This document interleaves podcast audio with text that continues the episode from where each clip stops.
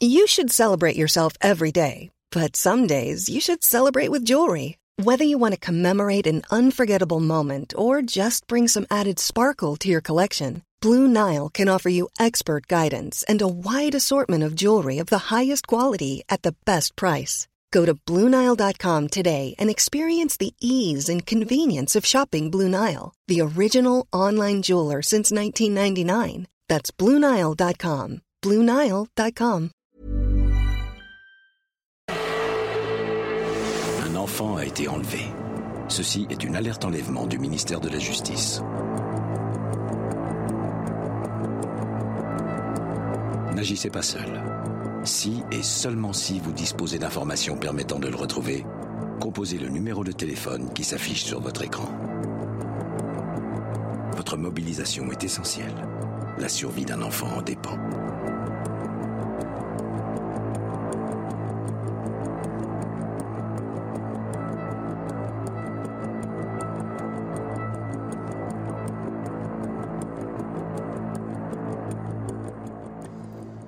Il est 6 heures, vous regardez la matinale de CNews. Merci d'être avec nous à la une. Donc, cette alerte enlèvement déclenchée hier soir. On recherche une petite fille de 8 ans qui aurait été enlevée à Dunkerque par son père. Toutes nos informations dans un instant avec Mathieu Devez avec nous sur ce plateau. A tout de suite, Mathieu. À Nîmes, la CRS 8 est arrivée au quartier Pissevin, un quartier gangréné par le trafic de drogue, où la bibliothèque a été fermée car le personnel était menacé. Nouvelle perturbation en vue à l'Assemblée nationale. L'opposition en veut à la présidente de l'Assemblée qui a décidé de ne pas présenter le texte qui visait à revenir sur la retraite à 64 ans. Florian Tardif avec nous. New York dans un brouillard de fumée, une fumée qui vient du Canada et plus précisément du Québec à 800 km au nord où les feux de forêt font rage. Le tarif des autoroutes en promotion cet été. Deux sociétés d'autoroutes ont annoncé des réductions. On va tout vous expliquer avec Lomic Guillot. A tout de suite, Lomic. Lionel Messi a signé avec l'Inter Miami. La superstar argentine va rejoindre le championnat nord-américain. Il a également confié qu'il n'était pas heureux au PSG. Et oui, il n'était pas heureux, Messi, au PSG. Vous allez l'entendre. Mais tout d'abord, cette alerte enlèvement déclenchée hier soir. La petite Malek, 8 ans, a disparu avenue de la Libération à Dunkerque. Mathieu Devez, quelles sont vos informations Que sait-on ce matin elle s'appelle Malek Younes et à 8 ans, la fillette a disparu dans la nuit à mercredi à Dunkerque, plus précisément au niveau de l'avenue de la Libération. Regardez, c'est à une quinzaine de minutes à pied au nord-est du centre-ville. Selon la police, la petite fille a les cheveux longs, bouclés et noirs. C'est également la couleur de ses yeux. Elle pourrait être avec son père, Jamel Younes, un Tunisien de 40 ans.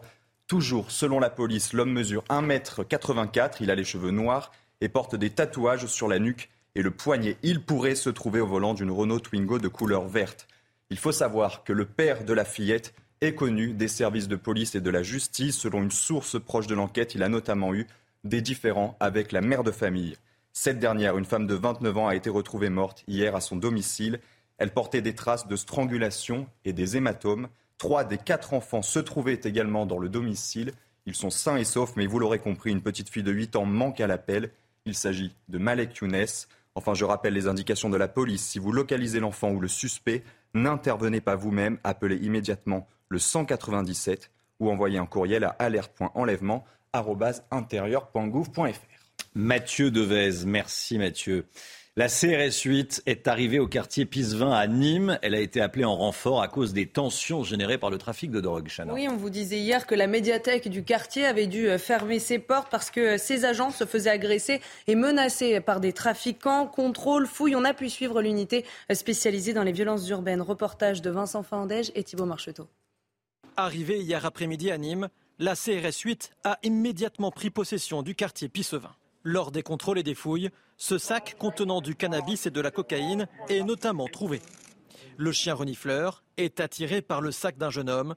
À l'intérieur du tabac et des résidus de cannabis, le gendarme le verbalise. Vous êtes consommateur. Oui, vous êtes consommateur, c'est une AFD pour consommation. Ce secteur sensible est gangréné par le trafic de drogue. Les prix des stupéfiants vendus sont même affichés sur certains murs du quartier. Depuis plusieurs mois, la pression s'est accentuée pour les habitants et les personnes qui travaillent ici, à tel point que la médiathèque a dû fermer ses portes jusqu'à nouvel ordre. Une situation intenable pour cette habitante. Les dealers qui sont partout là, moi je les vois tout le temps. Hein. Moi je veux sortir d'ici, mais c'est qu'un souhait, je souhaite. Je reste, c'est un rêve pour moi. Chaque fois on entend des clashing-coffs, des trucs. Moi j'ai peur. L'intervention de la CRS 8 apporte déjà des résultats. On a interpellé donc un individu avec des stupéfiants. On va réaliser un certain nombre d'amendes forfaitaires délictuelles par rapport à la détention donc, de stupéfiants et même un individu avec une fiche de recherche qui a été euh, donc interpellé. La CRS 8 restera à Nîmes au moins jusqu'à lundi. L'Assemblée nationale risque à nouveau d'être en ébullition. Aujourd'hui, la proposition d'abrogation de la réforme des retraites portée par le groupe Lyot est débattue aujourd'hui. Mais son article principal est supprimé, elle est dévitalisée. Florian Tardif, les opposants à la réforme n'ont pas dit leur dernier mot? Et oui, nouveau rebondissement, encore un, me direz-vous, Romain, puisque après la décision de Yael Braun-Pivet, la présidente donc de l'Assemblée nationale, euh, de rejeter l'ensemble des amendements permettant d'obtenir un débat sur l'abrogation de la réforme des retraites, les opposants au projet ont donc tenté de trouver une parade pour tout de même avoir un débat à l'Assemblée aujourd'hui. Et ce sont les socialistes qui ont trouvé les moyens de contrecarrer les plans de la majorité. Leur amendement a été jugé recevable. C'est le seul qui a été jugé recevable. Il ne permettra pas, Romain, euh, d'abroger la réforme des retraites promulguée euh, par Emmanuel Macron. En revanche, il demande au gouvernement de fournir, vous le voyez, un rapport au Parlement évaluant, je cite, le caractère juste et efficace du décalage de l'âge de départ à la retraite euh, de 62 à 64 ans. Vous pourriez me dire, c'est très bien, euh, mais cela n'aura pas de grande incidence dans le futur. Sauf que le but des socialistes, ce n'est pas d'abroger la réforme des retraites, et plus largement d'ailleurs des opposants, c'est d'avoir un vote, un vote solennel à l'Assemblée nationale euh, permettant d'attiser ainsi le feu de la contestation et de tenter de maintenir le mouvement euh, dans la durée. Merci Florian. Emmanuel Macron va envoyer de l'aide à l'Ukraine après la destruction partielle du barrage de Kakovka. Dans les euh, toutes prochaines heures, une dizaine de tonnes d'équipements et de biens humanitaires d'urgence vont être livrés. Alors dans le détail, cette livraison contient des purificateurs d'eau, des kits familiaux euh, d'hygiène, 500 000 tablettes de purification d'eau et plusieurs réservoirs de stockage. Le général Bruno Clermont est avec nous. Eh, mon général, à qui nuisent nuisent le plus ces inondations liées à la destruction du, barrage? La situation est très compliquée au, sud hein, du Dniepr. Ce n'est pas une question à laquelle il est simple de répondre parce qu'en réalité, les deux camps continuent à se renvoyer la balle. On ne connaît pas les circonstances exactes de la mm. façon dont ce barrage a été endommagé, gravement, pas totalement détruit. Et puis du côté occidental, du côté du soutien de l'Ukraine, il y a quand même une grande prudence une grande prudence qui est aussi liée au fait que, par exemple, on n'a toujours pas l'origine du sabotage du gazoduc Nord Stream, Nord Stream qui était il y a presque bientôt un an. Donc en réalité, au-delà de la catastrophe humanitaire, la catastrophe environnementale qui va toucher les deux camps, le camp ukrainien comme le camp russe, plutôt le camp ukrainien que le camp russe parce que les zones inondées côté ukrainien sont plus importantes, euh, on peut dire d'un point de vue militaire, le fait que cette zone va devenir inondée, donc impraticable militairement, joue plutôt en faveur des Russes puisqu'ils pourront concentrer leurs forces vers le nord face à la contre-offensive ukrainienne qui se, prépare. Mais ce n'est pas si simple, parce qu'il y a un deuxième barrage qui est en amont de cette retenue qui fait 240 km de long. Et si ce barrage, euh, on arrive à maintenir le flux d'eau, on peut assécher cette, partie de 240 km et là, favoriser une contre-offensive. Donc je pense que on y verra plus clair peut-être ou pas euh, dans les prochaines euh, semaines. La priorité aujourd'hui, c'est l'aide humanitaire, ça a été dit. C'est une nouvelle crise pour la population ukrainienne. La solidarité internationale doit jouer. Dernier point, la Turquie a demandé une commission d'enquête indépendante, ce qui paraît très difficile à mettre en place dans les circonstances de la guerre. Le général Bruno Clermont avec nous ce matin. Merci mon général.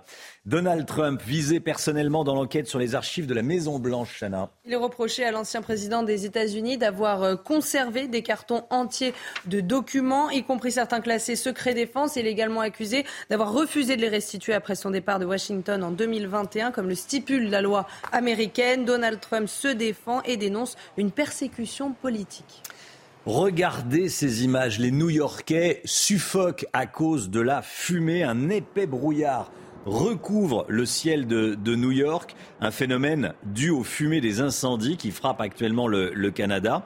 À quelques centaines de kilomètres au, nord, 100 millions d'Américains sont concernés par des alertes à la qualité de l'air, Chana. Alors pour les préserver de cet air pollué, les autorités ont invité les personnes fragiles à rester chez elles. Les explications de notre correspondante à New York, Elisabeth Guedel.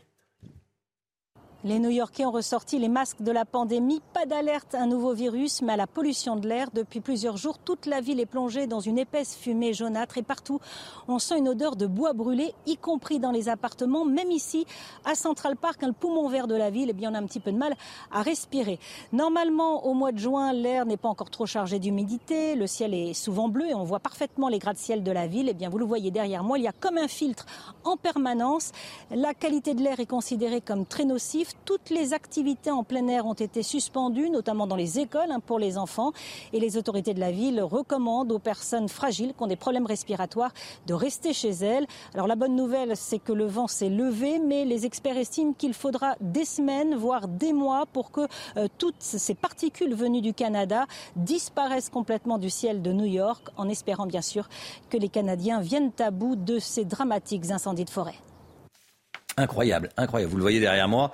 Euh, enfin, vous le voyez, on va le revoir. Voilà, hop, euh, on est à New York, euh, la ville de New York.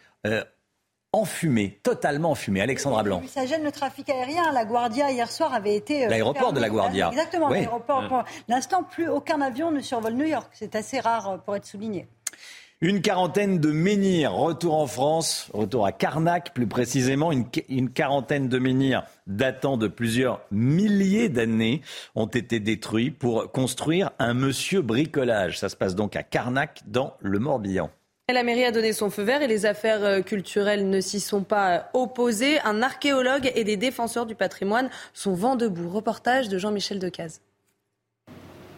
Le permis de construire a été accordé en toute légalité par le maire de Carnac au propriétaire du futur magasin de bricolage. Lui n'est donc pas en cause. Le maire de Carnac, par contre, est visé au premier chef avec le service des affaires culturelles qui avait classé le terrain dans l'atlas des patrimoines. Les menhirs sont d'ailleurs toujours sur le terrain. Ce site avait déjà fait l'objet de fouilles euh, il y a quelques années. Les services de l'État nous ont confirmé qu'il y avait une faible valeur archéologique. C'était des menhirs qui avaient été, euh, qui étaient souterrains, euh, qui étaient sous terre et qui avaient été déplacés et, dont on s'était servi probablement il y a quelques centaines d'années pour édifier un petit mur. Il y a eu un article d'un archéologue amateur qui, je pense, n'a pas forcément bien, bien renseigné. L'archéologue en question collabore avec le CNRS il a lancé l'alerte sur Sites et Monuments, un blog de défense du patrimoine. L'écrasante majorité des sites, on ne sait pas ce que valait le site puisqu'il n'a pas été fouillé. Il y avait juste une fouille sur un, sondage sur un menhir où ils ont trouvé d'ailleurs un objet. Hein. Il y avait une pierre qui avait été travaillée de toutes pièces. Euh, qu'est-ce que ça faisait là quoi? Le carbone 14 date les 39 menhirs détruits à 5480 avant Jésus-Christ. Pour l'UNESCO, le site avait donc une importance majeure, organisme qui enquête pour le classement des alignements de Carnac au patrimoine mondial. Ils auraient quand même pu l'installer ailleurs. L'homme Guillot, ah, le breton, du, du, plateau. J'en ai, mal. on, m'a coupé un doigt là, non Ah bah oui. C'est incroyable, aberrant, étonnant. Alors qu'en plus en France, on protège notre patrimoine. Oui, dès qu'on doit creuser un trou, il faut 10 autorisations. Là, ça semble dans un site tel que Carnac, ça semble assez euh, étonnant. Allez, des nouvelles de Lionel Messi. Tiens, il va traverser l'Atlantique. Votre programme avec Groupe Verlaine. Installation photovoltaïque garantie 25 ans. Groupe Verlaine, connectons nos énergies. Lionel Messi qui va désormais jouer à Miami, Chana. Oui, l'Argentin a signé avec le club qui appartient euh, en partie à David Beckham. Il va également rejoindre le championnat nord-américain MLS, l'équivalent de la Ligue 1 en France. Cet accord a été signé pour 2,5 milliards de dollars courant sur 10 ans. Le septuple Ballon d'Or a annoncé euh, la nouvelle hier soir devant la presse espagnole. Une surprise puisque euh, de nombreux médias en France assuraient que Léo Messi allait signer avec le club saoudien Al Hilal. Et dans une courte vidéo, l'Inter Miami s'est moqué des médias en lisant hein. tous les articles, ouais, tous les articles qui qui s'était trompé. Lionel Messi, qui a également fait cette déclaration, il a dit qu'il ne se sentait pas bien au Paris Saint-Germain, qu'il n'était pas heureux. Écoutez. Ce sont deux années pendant lesquelles je n'ai pas été heureux. Je n'ai pas profité cela a affecté ma vie de famille. J'ai manqué beaucoup de choses dans la vie de mes enfants à l'école. À Barcelone, j'allais les chercher à l'école. Ici, je le faisais beaucoup moins. Je partageais aussi moins d'activités avec eux. C'est aussi la raison pour laquelle j'ai pris cette décision, pour me reconnecter, entre guillemets, avec ma famille, avec mes enfants et pour profiter du quotidien. Votre programme avec Groupe Verlaine. Isolation par l'extérieur avec aide de l'État. Groupe Verlaine, connectons nos énergies. CNews, il est 6h15. Merci d'être avec nous. Restez bien sur CNews dans un instant. Le coup de pouce de CNews, emploi le coup de pouce de CNews. Vous connaissez ce nouveau rendez-vous. On sera dans un instant avec Amélie Durand, propriétaire du château d'Homme à Portet en Gironde, viticultrice qui a des difficultés à trouver de la main-d'œuvre. Deux postes à pourvoir. C'est dans un instant. À tout de suite.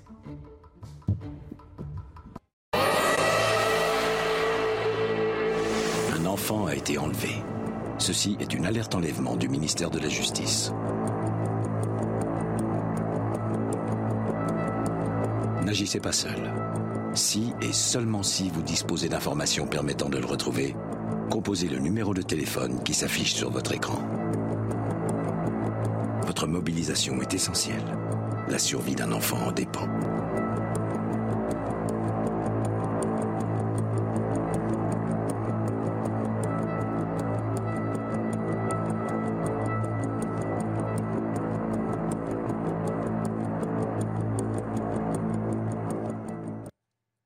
Alerte enlèvement est donc euh, en cours. Si vous avez des informations, vous appelez le 197. Vous n'intervenez pas vous-même. C'est toujours très important euh, de vous le rappeler. Allez, on part en Gironde retrouver Amélie Durand. Emploi, le coup de pouce de CNews comme tous les jours. Bonjour Amélie Durand. Bonjour. Merci d'être en direct avec nous. On aide tous les matins ceux qui ont des difficultés à trouver de la main-d'œuvre, à tous ceux qui embauchent, à tous ceux, accessoirement, qui se lèvent tôt, parce que c'est à 6h15 cette chronique. Euh, merci beaucoup d'être, avec nous. Euh, vous avez des, des difficultés à, à, trouver de la main-d'œuvre déjà, euh, globalement, racontez-nous. Oui, mais ça fait déjà bien quelques années. c'est pas évident, oui. Moi, je cherche, j'ai donc deux postes à pourvoir en CDI euh, sur des métiers qui sont très qualifiés, finalement très euh, spécialisés en viticulture. Euh, et il y a des. Donc, est-ce que je peux vous décrire les postes? C'est pas. Alors, coup de pouce pour l'emploi, on voit s'afficher le, la fiche de poste. est-ce que vous pouvez nous en dire plus sur le type de poste que vous proposez? Oui, donc il y a un premier poste qu'on appelle un second d'exploitation, c'est-à-dire, en fait, Dom, c'est une propriété familiale. Voilà, je travaille avec maman et euh, on a besoin donc d'un second d'exploitation euh, qui ferait, euh, donc c'est un métier assez sympa où on, on, travaille ensemble pour tout ce qui est décisionnel et ensuite c'est un métier qui est aussi opérationnel. où cette personne en fait va conduire les tracteurs et mener à bien les travaux dans l'exploitation. Et on cherche aussi une seconde personne pour l'accompagner euh, au quotidien et euh, réaliser les différentes tâches, que ce soit en tracteur, euh, les travaux à la main, comme la taille, les travaux en verre à la vigne, et les travaux de chez. Donc c'est des métiers qui sont très complets. Métiers très complets. des salaires autour de 2000 euros, entre 1850 et 2400 euros bruts, ça, ça dépend, j'imagine, de, de l'expérience, de l'âge. On ne paye pas de la même manière quelqu'un qui a 20 ans et quelqu'un qui en a 40. Exactement, du profil et des compétences aussi, oui, tout à fait. En quoi, euh, en quoi ça, ça consiste, votre, votre activité? Expliquez-nous, vous, euh, parlez-nous un peu de votre, de votre domaine. Oui, eh bien alors, donc on est viticultrice euh, dans les graves. on produit des vins rouges, blancs et rosés. Très sympa les graves. ah oui, merci. Mais nous, on fait tout de A à Z. Hein. On s'occupe de produire notre raisin le mieux, le mieux possible. Et ensuite, on le vinifie. Euh, pour faire euh, donc euh, des vins de grave et puis on les lève quelques années avant de le, avant de le commercialiser. Voilà, donc c'est beaucoup d'étapes, c'est des métiers passion. voilà, donc nous on adore ça. Après, c'est vrai que c'est les, les, les, il y a beaucoup de personnes qui sont, enfin, il y a personnes qui sont très qualifiées, mais le marché est en flux tendu. C'est très compliqué de, de, de, les, de les recruter et de les garder.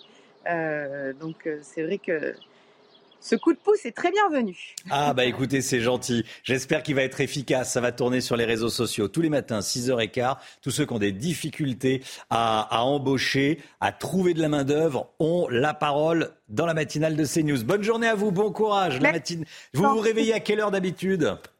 Oh, dans ces eaux-là. Dans ces eaux-là. Bon, bah parfait. Comme ça, vous n'êtes pas, euh, ça, ça vous change pas. Bonne journée à vous. Merci beaucoup et, et j'espère que vous allez trouver. Dans un instant, l'économie. On va parler des promos sur les autoroutes pour les vacances. C'est intéressant. Ça sent les vacances. Et dans quelques instants. À tout de suite.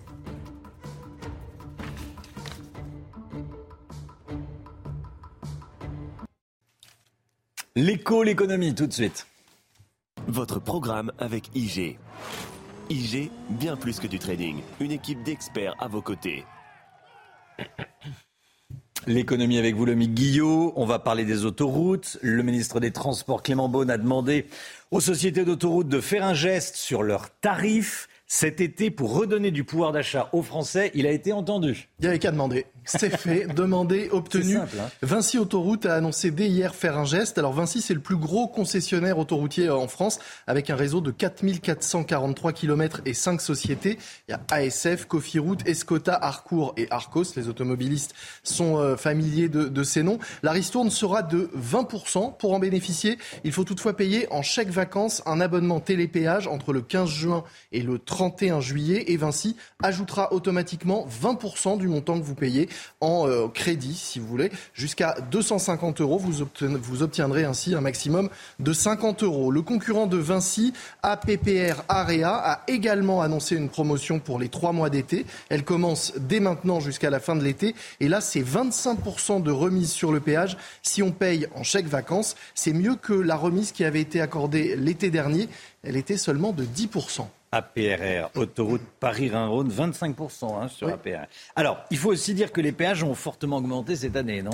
Oui, la hausse a été de 4,75% cette année, alors que la hausse n'avait pas dépassé les 2% généralement euh, ces dernières années. En effet, les contrats de concession prévoient que les tarifs augmentent à hauteur de 70% de l'inflation pardon, hors prix du tabac au mois d'octobre précédent, c'est-à-dire 70% de 5,9% en 2022, ce qui fait cette, cette hausse à quelques, quelques, quelques points près. Pourtant, les sociétés d'autoroutes sont très rentables, hein, avec une rentabilité de 12%. C'est un montant largement supérieur à, à, ce qui avait été euh, calculé au moment où les concessions ont été euh, accordées. Ça a tout de même rapporté à Vinci un peu plus de 3 milliards d'euros l'année dernière et ça fait rentrer également beaucoup d'argent dans les caisses de l'État puisque 39% du prix euh, des péages revient à l'État.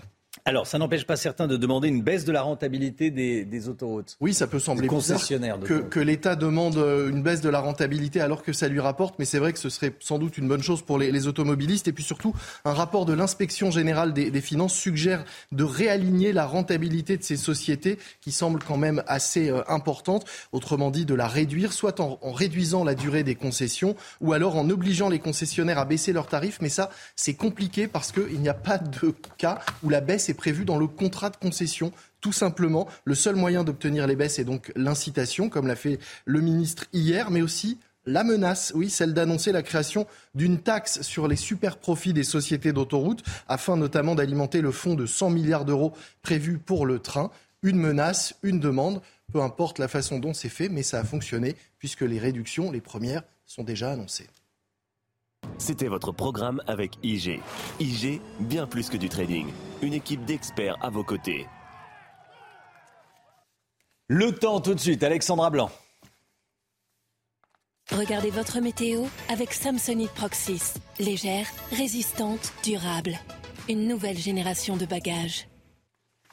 Le temps avec vous, Alexandra. Euh, quel va être le, le programme du jour? Dites-nous tout. Eh bien, nouvelle dégradation, mon cher Romain, sur les régions de l'Ouest. Depuis euh, quelques semaines déjà, nous avons un temps très calme et très ensoleillé sur le nord. Ça va commencer à changer à partir d'aujourd'hui avec une faiblesse anticyclonique et donc, conséquence, une perturbation en profite pour arriver par les régions de l'Ouest. Alors ce matin, si vous êtes sur le nord ou encore sur l'Est, eh bien, le ciel est dégagé. En revanche, entre la Bretagne, l'Occitanie ou encore autour du golfe du Lion, le temps restera assez nuageux. Dans l'après-midi, on va de nouveau avoir des orages, activité électrique importante, notamment pour nos amis bretons breton avec, après trois semaines sans pluie, on va de nouveau retrouver de l'instabilité et des orages donc sur la façade ouest du pays. On retrouvera également quelques orages entre les Vosges, le Jura ou encore les Alpes. Et puis entre les deux, ciel quasiment parfaitement dégagé, d'excellentes conditions. Côté température de la douceur ce matin, 16 degrés en moyenne à Paris ou encore 20 degrés sur la façade atlantique. Et dans l'après-midi, les températures s'envolent sur le centre ou encore sur l'est du pays avec localement jusqu'à 31 degrés à Bourges ou encore du côté d'Orléans. Vous aurez localement 30 degrés à Paris, 30 degrés également le long de la Garonne ou encore 27 degrés à Marseille et à Ajaccio. On prend à présent la direction d'Hawaï. Regardez le volcan, euh, vous le voyez, le, volcan Kilauea est rentré en éruption, est entré en éruption. Il s'agit du volcan le plus actif, l'un des volcans les plus actifs au monde, avec des images splendides que nous tenions donc à vous montrer du côté d'Hawaï, où le, le volcan Kilauea est rentré en éruption depuis hier, éruption qui devrait d'ailleurs durer au moins quelques jours. C'était votre météo avec Samsonite Proxys. Légère, résistante, durable. Une nouvelle génération de bagages. Un enfant a été enlevé. Ceci est une alerte enlèvement du ministère de la Justice. N'agissez pas seul. Si et seulement si vous disposez d'informations permettant de le retrouver, composez le numéro de téléphone qui s'affiche sur votre écran. Votre mobilisation est essentielle. La survie d'un enfant en dépend.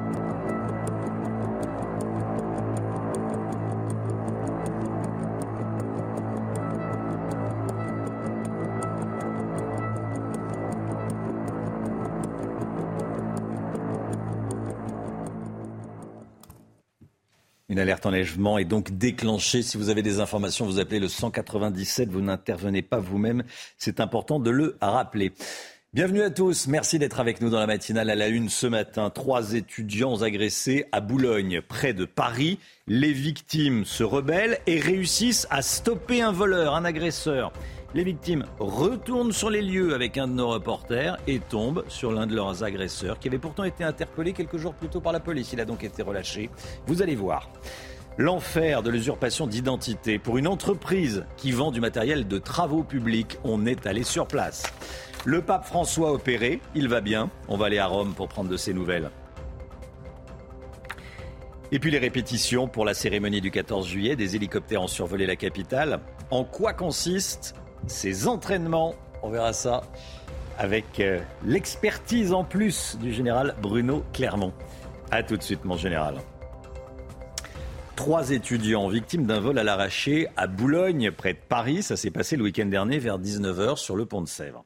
Trois hommes, dont l'un est visé par une OQTF, ont arraché la médaille de baptême que l'un des étudiants portait autour du cou, Chana. Alors on a rencontré euh, les victimes et fait incroyable, en plein tournage, les étudiants tombent par hasard sur l'un des agresseurs. Voyez ce reportage de Vincent Fandège, Amaury Bucco et Solène Boulan. C'est sur ce pont que William et Jérôme se sont fait agresser le 3 juin dernier. Trois personnes qui sont venues euh, très proches de nous, directement. Ils nous ont posé quelques questions euh, qu'on ne comprenait pas trop. Et directement, ils sont arrivés au cou et ils ont pris la chaîne. Moi, ça fait très vite dans mon cerveau. J'ai directement je l'ai attrapé, voilà, je l'ai neutralisé au sol. Amateurs de sport de combat, les deux hommes réussissent à neutraliser les agresseurs, à récupérer la chaîne volée et laissent partir les inconnus. Mais ils se rendent compte qu'il manque le médaillon, un objet cher à William. Ils se lancent à nouveau à la poursuite de leurs agresseurs, n'en rattrapent qu'un seul, qu'ils livrent à la police, arrivée sur place rapidement. Il s'agit d'un homme de nationalité marocaine déjà visé par une OQTF il aurait même prétendu être mineur, mais serait en fait âgé de 20 ans. Cet homme, ils l'ont étonnamment recroisé hier, alors que nous étions en train de les interroger au même endroit. La situation dégénère. Mais se calme avec l'intervention d'un chauffeur de taxi. C'était un peu une leçon parce que visiblement la justice ne leur en donne pas. Donc euh, si on est obligé de, la faire nous-mêmes, la leçon, euh, voilà.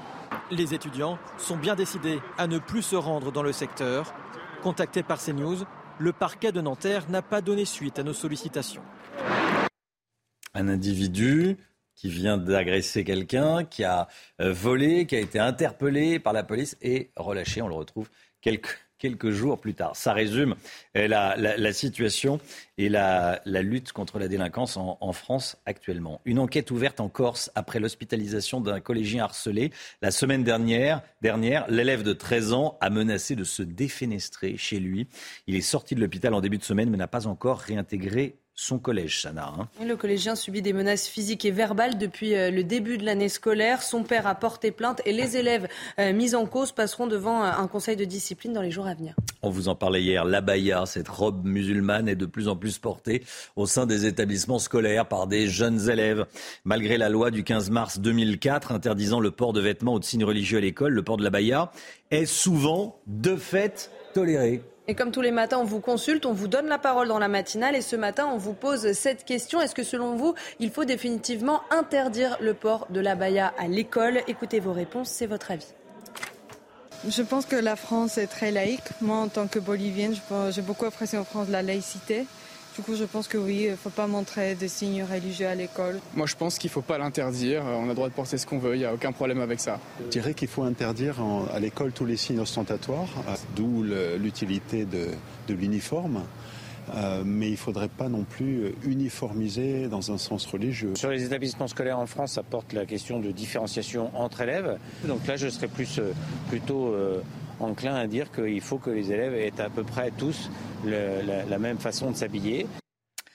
Le cauchemar d'une société bretonne victime d'usurpation d'identité. Ça peut concerner et frapper des, des, professionnels, mais aussi les entreprises. Depuis décembre dernier, cette petite entreprise de matériel de travaux publics, à Grasse dans les Côtes d'Armor, est victime d'un escroc. Ce dernier vend du matériel sur un site internet en prenant le nom de la société et son adresse. Et résultat, de nombreux clients se font arnaquer et forcément, ils viennent s'en prendre aux deux gérants de cette entreprise. La situation est devenue hors de contrôle, alors ils lancent un appel à l'aide. Reportage signé Michael Chailloux. Notre adresse, notre numéro de sirène, de sirène et de TVA qui sont bons. Hein. Tout est véridique. La facture a tout d'une vraie. Depuis décembre 2022, la petite entreprise de matériel de TP a dû faire face à une centaine de fausses ventes. Des clients étrangers qui ont acheté sur un faux site au nom de la société bretonne se présentent, fausses factures en main, pour récupérer leur dû. Ce ne sont absolument pas nos factures. C'est une personne qui se fait passer pour euh, notre commercial et qui vend des machines à l'étranger, qui encaisse l'argent et qui nous envoie les clients une fois qu'ils ont réglé les factures. Pour les deux gérants, l'origine de l'arnaque, c'est le piratage de la page Facebook de leur société. Grâce à des clients arnaqués, ils ont réussi à rentrer en contact avec l'usurpateur installé à l'étranger. La personne, on peut très bien l'appeler, il nous répond, il rigole. Je pense que même la gendarmerie peut l'appeler, il va rigoler au nez de la gendarmerie. Une plainte a été déposée, les gendarmes ont mené leur enquête, mais dans les faits, l'arnaqueur sévit toujours et les clients abusés continuent de se présenter après avoir versé parfois plusieurs dizaines de milliers d'euros. Ils arrivent ici et bien sûr, il faut comprendre aussi qu'il y a la barrière de la langue. Il arnaque aucune personne française, mais que des personnes de pays étrangers qui ne parlent ni français ni anglais. Donc pour communiquer, c'est extrêmement difficile et les personnes, quand ils arrivent ici, pensent qu'on leur a volé de l'argent. Donc euh, c'est compliqué. Les deux gérants bretons craignent pour leur sécurité et leur business. Ils appellent à l'aide pour faire cesser au plus vite l'escroc qui leur pourrit la vie. C'est l'enfer, hein C'est l'enfer. Euh, l'usurpation d'identité. Ah. Là, ça touche une entreprise, ça peut toucher également du, des, euh, des, des, particuliers. Alors, quand on jette des papiers personnels, il faut faire très attention. Il faut raturer s'il y a un numéro de sécurité sociale, s'il y a un numéro de compte bancaire. Euh, il y a aussi la solution de la broyeuse à papier. C'était le débat en plateau qu'on avait. C'était le débat en plateau qu'on avait. Toutes les astuces possibles. Pour éviter ce type de, ce type de désagrément. Même si, effectivement, euh, ces documents et ces informations peuvent se retrouver sur Internet aussi. Hein. Il n'y a pas besoin de, que quelqu'un fouille vos poubelles, le MIC. Oui, c'est vrai. Surtout si vous avez votre mot de passe de votre messagerie sur un petit post-it euh, ah à côté de l'ordinateur. Effectivement. Bon, le pape François va bien. C'est ce qu'a déclaré le chirurgien qui l'a opéré hier d'une hernie abdominale dont il euh, souffrait depuis longtemps. Hein. L'opération de 3 heures s'est faite sans complications et le souverain euh, pontife de 86 ans a même plaisanté à son réveil. Toutes les informations de notre correspondante à Rome, Natalia Mendoza. Le médecin qui a opéré le pape François a tenu une conférence de presse à l'hôpital. Il a confirmé euh, que l'opération s'est bien passée, que François a bien réagi à l'anesthésie générale et à l'intervention chirurgicale, une opération intestinale qui a consisté en une incision de l'abdomen et la pose d'une prothèse. À l'issue euh, de cette euh, opération, le pape s'est réveillé, conscient, de bonne humeur. C'est le même docteur qui l'a opéré déjà en 2021 et il a raconté qu'à son réveil, cette fois-ci, François lui a fait une blague. Il lui a dit Docteur, quand est-ce qu'on programme la troisième opération? Le médecin a également euh, confirmé euh, que pendant l'intervention, il n'y a pas eu euh, d'autres pathologies qui ont été découvertes et que le souverain pontife ne devrait pas garder de séquelles de cette opération. François restera en tout cas hospitalisé pendant plusieurs jours. Ses audiences publiques ont été suspendues jusqu'au 18 juin prochain. Voilà, ce qu'il faut retenir, c'est que le pape François euh, va bien, qu'il n'a pas perdu le sens de l'humour. C'est bon, bon signe, c'est bon signe. Les préparatifs du 14 juillet ont commencé. Des hélicoptères ont survolé Paris hier pour anticiper, préparer le défilé militaire qui est notamment aérien, qui est au sol, mais qui est aussi dans les airs. On va en parler dans un instant avec vous, mon général, général Bruno Clermont. Mais tout d'abord, le, reportage, Chana. Hein. oui, un repérage pour désigner les voies qui seront euh, empruntées euh, lors de la cérémonie. Deux autres répétitions doivent être réalisées prochainement. Solène Boulan. D'ultimes préparatifs à moins d'un mois de la fête nationale. Comme chaque année, les pilotes survolent la capitale en reconnaissance, comme cet hélicoptère de la sécurité civile, un Dash 8. Un exercice millimétré à la seconde près. Objectif, prendre les bons repères pour optimiser l'arrivée sur les Champs-Élysées. Le plus compliqué, là, c'est vraiment de tenir un timing très précis parce que les, écarts entre chaque groupe d'aéronefs sont, assez courts. Donc, il faut vraiment bien se positionner de façon à assurer à, la fois la sécurité et, euh, à la fois euh, que ça soit joli euh, à regarder vu, vu des spectateurs et de la tribune. Cette année, ce sont plus de 80 appareils qui défileront dans les airs. Des moments qui n'arrivent que très rarement dans une carrière.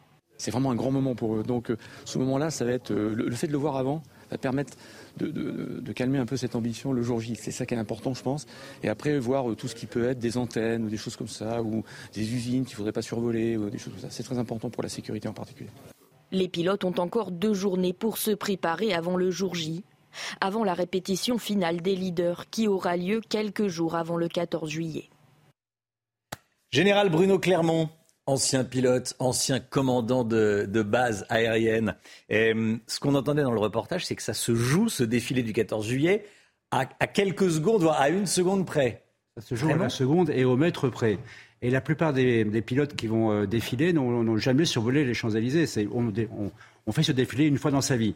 Vous savez, la devise des militaires, c'est entraînement difficile, guerre facile. Donc pour réussir euh, ce défilé, qui doit être millimétré à la seconde et en, altitude, au mètre près par rapport à l'axe, il faut faire une reconnaissance. Donc c'est dans le cadre des répétitions, de la préparation du défilé. Traditionnellement, les leaders de chaque patrouille dispositif et une centaine d'avions qui sont répartis en une vingtaine de groupes. Donc on prend les, responsables de chaque groupe, on les met dans un hélicoptère et ils vont faire la reconnaissance de l'axe du défilé, l'arche de la défense, l'Arc de Triomphe et, la place de la Concorde. Parce que quand vous êtes en vol, Paris, on voit beaucoup de choses et on a du mal à identifier les axes, y compris, euh, y compris l'obélisque de la Concorde. Et quand on est, parce que j'ai eu la chance de survoler Paris dans un Mirage 2000, quand on est au-dessus des Champs-Élysées, accessoirement en Mirage, donc on n'est pas le pilote, euh, j'étais pas le pilote, j'étais derrière, on voit pas les Champs-Élysées. On voit à droite, on voit à gauche, mais on ne voit pas en face. Et la plupart des pilotes ne voient pas les Champs-Élysées. parce qu'en réalité, ils tiennent la patrouille serrée sur leur leader et donc ils ne savent pas ce qui se passe en bas. Donc euh, c'est un exercice euh, euh, millimétré qui nécessite une préparation minutieuse. Dernier point, c'est le gouverneur militaire de Paris qui est en charge de l'ensemble du défilé, une centaine d'avions en vol et 5000 troupes au sol. Et c'est l'armée de l'air, là c'était le, général Gouacho, qui est responsable du défilé aérien, de sa coordination, de sa organisation. Et on a vu il y a également la sécurité civile, puisqu'il y avait là euh, un pilote de Dash 8, de Dash 8 qui est un, avion de la sécurité civile. Merci beaucoup, mon général. Général Bruno Clermont, avec nous ce matin, 6h43. Allez, on part à Roland-Garros. Votre programme avec Groupe Verlaine. Installation photovoltaïque, garantie 25 ans. Groupe Verlaine, connectons nos énergies. On a toutes euh, les qualifications pour les demi-finales hommes. Hein. Oui, le Norvégien Casper Ruud a stoppé le jeune Danois Holger Rune hier soir. Il s'est imposé 6-1, 6-2, 3-6, 6-3. Les deux joueurs scandinaves s'étaient déjà affrontés au même tour du Grand Chelem parisien il y a un an avec la même issue. À 24 ans, Carlos Ruud va disputer la troisième demi-finale majeure de sa carrière. Et puis son adversaire de demain, c'est Alexander Zverev. Un peu plus tôt dans la journée, l'Allemand a battu l'Argentin Thomas Martin Echeverry. Score final 6-4, 3-6, 6-3 et 6-4. C'est la troisième année de suite qu'Alexander Zverev accède au dernier carré de la porte d'Auteuil. Et puis, chez les femmes, Iga Swiatek, la numéro 1 mondiale, a maîtrisé euh, l'américaine Coco Goff. La polonaise n'a concédé que 6 jeux pendant le match. Une victoire express en 2-7, 6-4, 6-2 pliés en moins d'une heure et demie. Iga Swiatek joue aujourd'hui à partir de 16h15 contre la brésilienne Béatrice Haddad-Mia.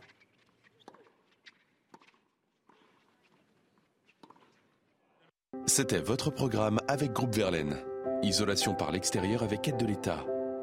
Groupe Verlaine, connectons nos énergies. C'est News, il est 7h moins le quart. Merci d'être avec nous. Bienvenue à tous. Bon réveil, belle journée à vous. Euh, est-ce que la réforme du bac pénalise les élèves qui sont inscrits dans les bons établissements, dans les lycées d'excellence, qui notent plus durement que les autres On en parle dans un instant. Je sais que c'est un, sujet qui touche nombre de familles. Restez bien avec nous sur CNews. À tout de suite.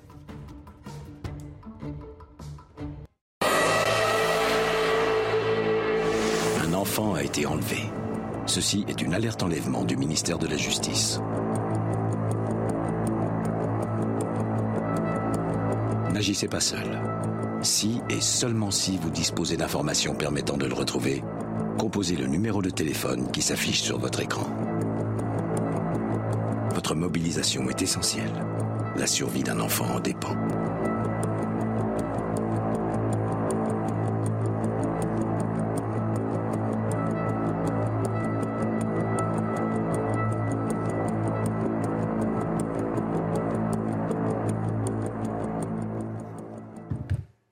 Une alerte enlèvement est donc euh, déclenchée. Si vous avez des informations, vous appelez le 197, mais vous n'intervenez pas. La réforme du bac, est-ce qu'elle n'a pas, est-ce qu'elle n'a pas finalement pénalisé les bons élèves, ceux qui sont euh, en haut du tableau, dans euh, les meilleurs établissements, dans les meilleurs lycées, qui forcément notent plus durement? Un 15 n'a pas la même valeur dans tous les établissements de France. Alors aujourd'hui, je rappelle que le contrôle continu compte pour 40% de la note finale. Hein. Et certains élèves de ces établissements sont défavorisés sur Parcoursup, c'est en tout cas leur sentiment, à tel point que des parents vont jusqu'à changer leurs enfants euh, de lycée. Alors qu'en est-il réellement? On voit ça avec Michael Dos Santos. Et si c'était mieux avant? Depuis la récente réforme du baccalauréat, le contrôle continu compte pour 40% de la note finale. Des notes glanées tout au long de l'année par les lycéens qui varient au gré de l'établissement et engendrent des inégalités à copie égale, on pouvait avoir, c'est-à-dire à copie égale, les mêmes performances dans les copies, on pouvait avoir jusqu'à 5 points de différence entre deux copies d'à peu près niveau égal. Ce qu'il faut, c'est un bac national égalitaire. Dans des établissements prestigieux et exigeants, les élèves sont pénalisés par le contrôle continu. À l'inverse, d'autres lycéens, eux, sont surnotés. Quand l'élève mérite objectivement 8, on se retrouve avec des 13, des 14, parce que pour acheter la paix sociale, pour ne pas mettre 8 ou 7 à toute la classe, on monte les notes euh, euh, et on monte les notes, y compris parce que ce n'est pas les professeurs eux-mêmes qui surnotent, c'est qu'ils subissent des pressions hiérarchiques du chef d'établissement, parfois de leurs collègues, des parents d'élèves. Pour en profiter, certains parents d'élèves optent même pour un changement d'établissement. Certains pourraient se dire est-il utile de, scolariser mon enfant euh, en, première et en terminale dans un établissement euh, qui note honnêtement le travail des élèves donc qui ne pratique pas la surnotation, ne vaudrait-il pas mieux le placer dans un établissement où effectivement il est plus facile d'avoir de, de bonnes notes? Des élèves surnotés, souvent déboussolés dans le supérieur et qui finissent parfois par abandonner leur formation. C'est News, il est 6h50. Restez bien avec nous. Dans un instant, la politique avec Florian Tardif.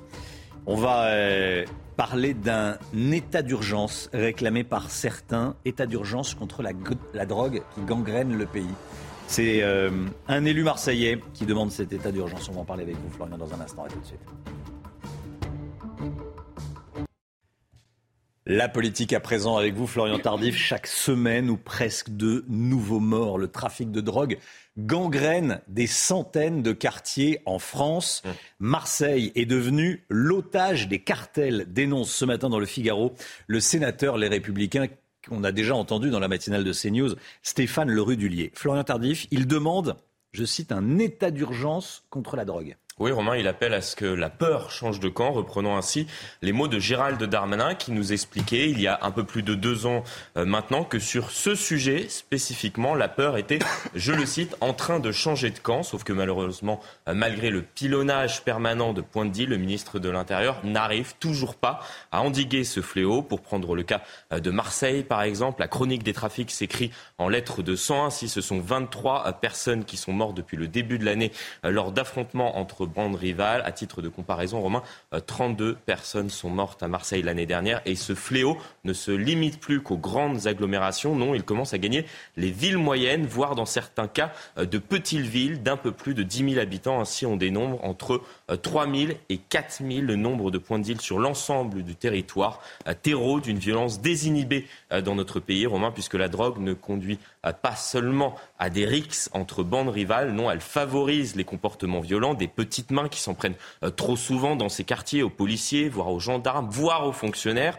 On l'a vu euh, par exemple cette semaine avec ce qui s'est passé à Nîmes, euh, des petites mains aux consommateurs, puisqu'en Seine-Saint-Denis, selon le procureur du tribunal de Bobigny, ces consommateurs, par besoin d'argent, très souvent pratiquent les vols avec violence et tirent à l'arraché. Bref, la drogue est un mal qui ronge notre pays et qu'il va falloir éradiquer, certes progressivement, mais définitivement. Florian, euh, le gouvernement n'est pas, n'est pas assez euh, proactif, comme on dit, sur ce sujet. Alors Romain, on ne fait pas, dire que Gérald Darmanin n'affiche pas mm. régulièrement sa volonté, notamment sur les réseaux sociaux ou lors de prises de parole, de combattre les réseaux.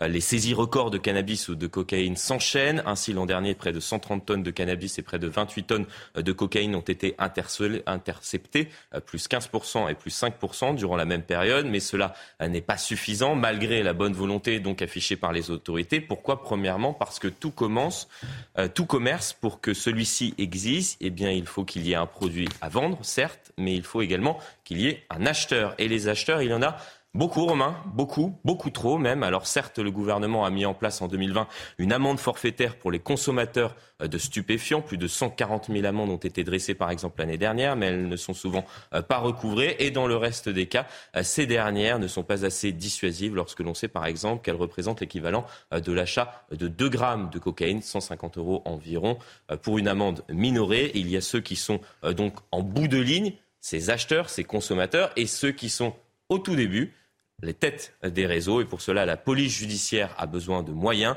Un récent rapport de la Cour des comptes pointe, euh, je cite, euh, du doigt la situation très dégradée du traitement de la délinquance et la réforme prévue, Romain, par Gérald Darmanin sur la police judiciaire ne permettra pas de répondre à cette situation euh, dégradée. Ne nous trompons pas de combat.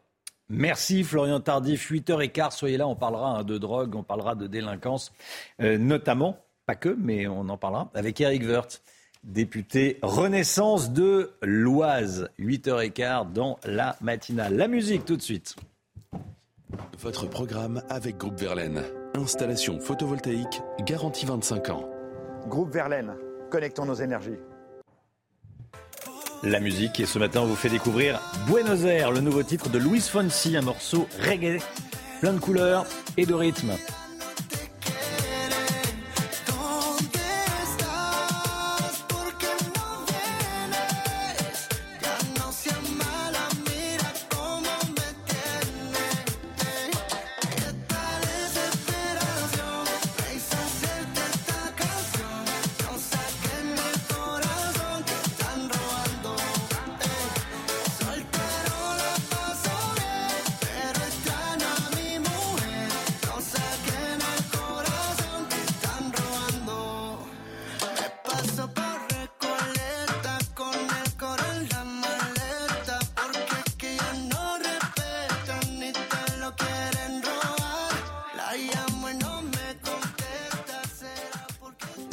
Votre programme avec Groupe Verlaine.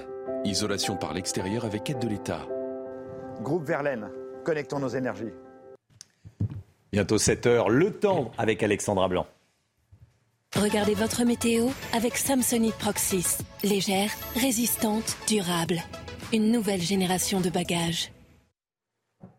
Le temps avec vous, Alexandra. C'est toujours compliqué dans le sud-ouest. Hein oui, en effet, avec des conditions météo qui vont d'ailleurs se dégrader. On va retrouver des orages. Et puis regardez notre chiffre du jour, 21,7 degrés actuellement euh, du côté de Biarritz. On n'avait pas eu aussi chaud hein, au, lever du jour depuis 1968. Donc notre chiffre du jour, 21,7 degrés actuellement du côté de Biarritz. Donc on avait pas vu ça depuis euh, vraiment quelques petites années. Alors au programme aujourd'hui, nouvelle dégradation sur les régions de l'Ouest. On retrouve également un temps bien nuageux autour du golfe du Lion. Et dans l'après-midi, changement de temps sur le nord-ouest du pays avec le retour de la pluie, retour des orages également pour nos amis bretons. On retrouvera également des orages, mais principalement en montagne sur les régions de l'Est, entre les Vosges, le Jura ou encore les Alpes, et puis entre les deux, du soleil, plein soleil entre Lille, Paris ou encore en redescendant vers Clermont-Ferrand, Limoges ou encore en allant autour du golfe du Lion. Côté température, c'est plutôt doux ce matin, 16 degrés à Paris ou encore 20 degrés à La Rochelle. Et dans l'après-midi, c'est clairement l'été, température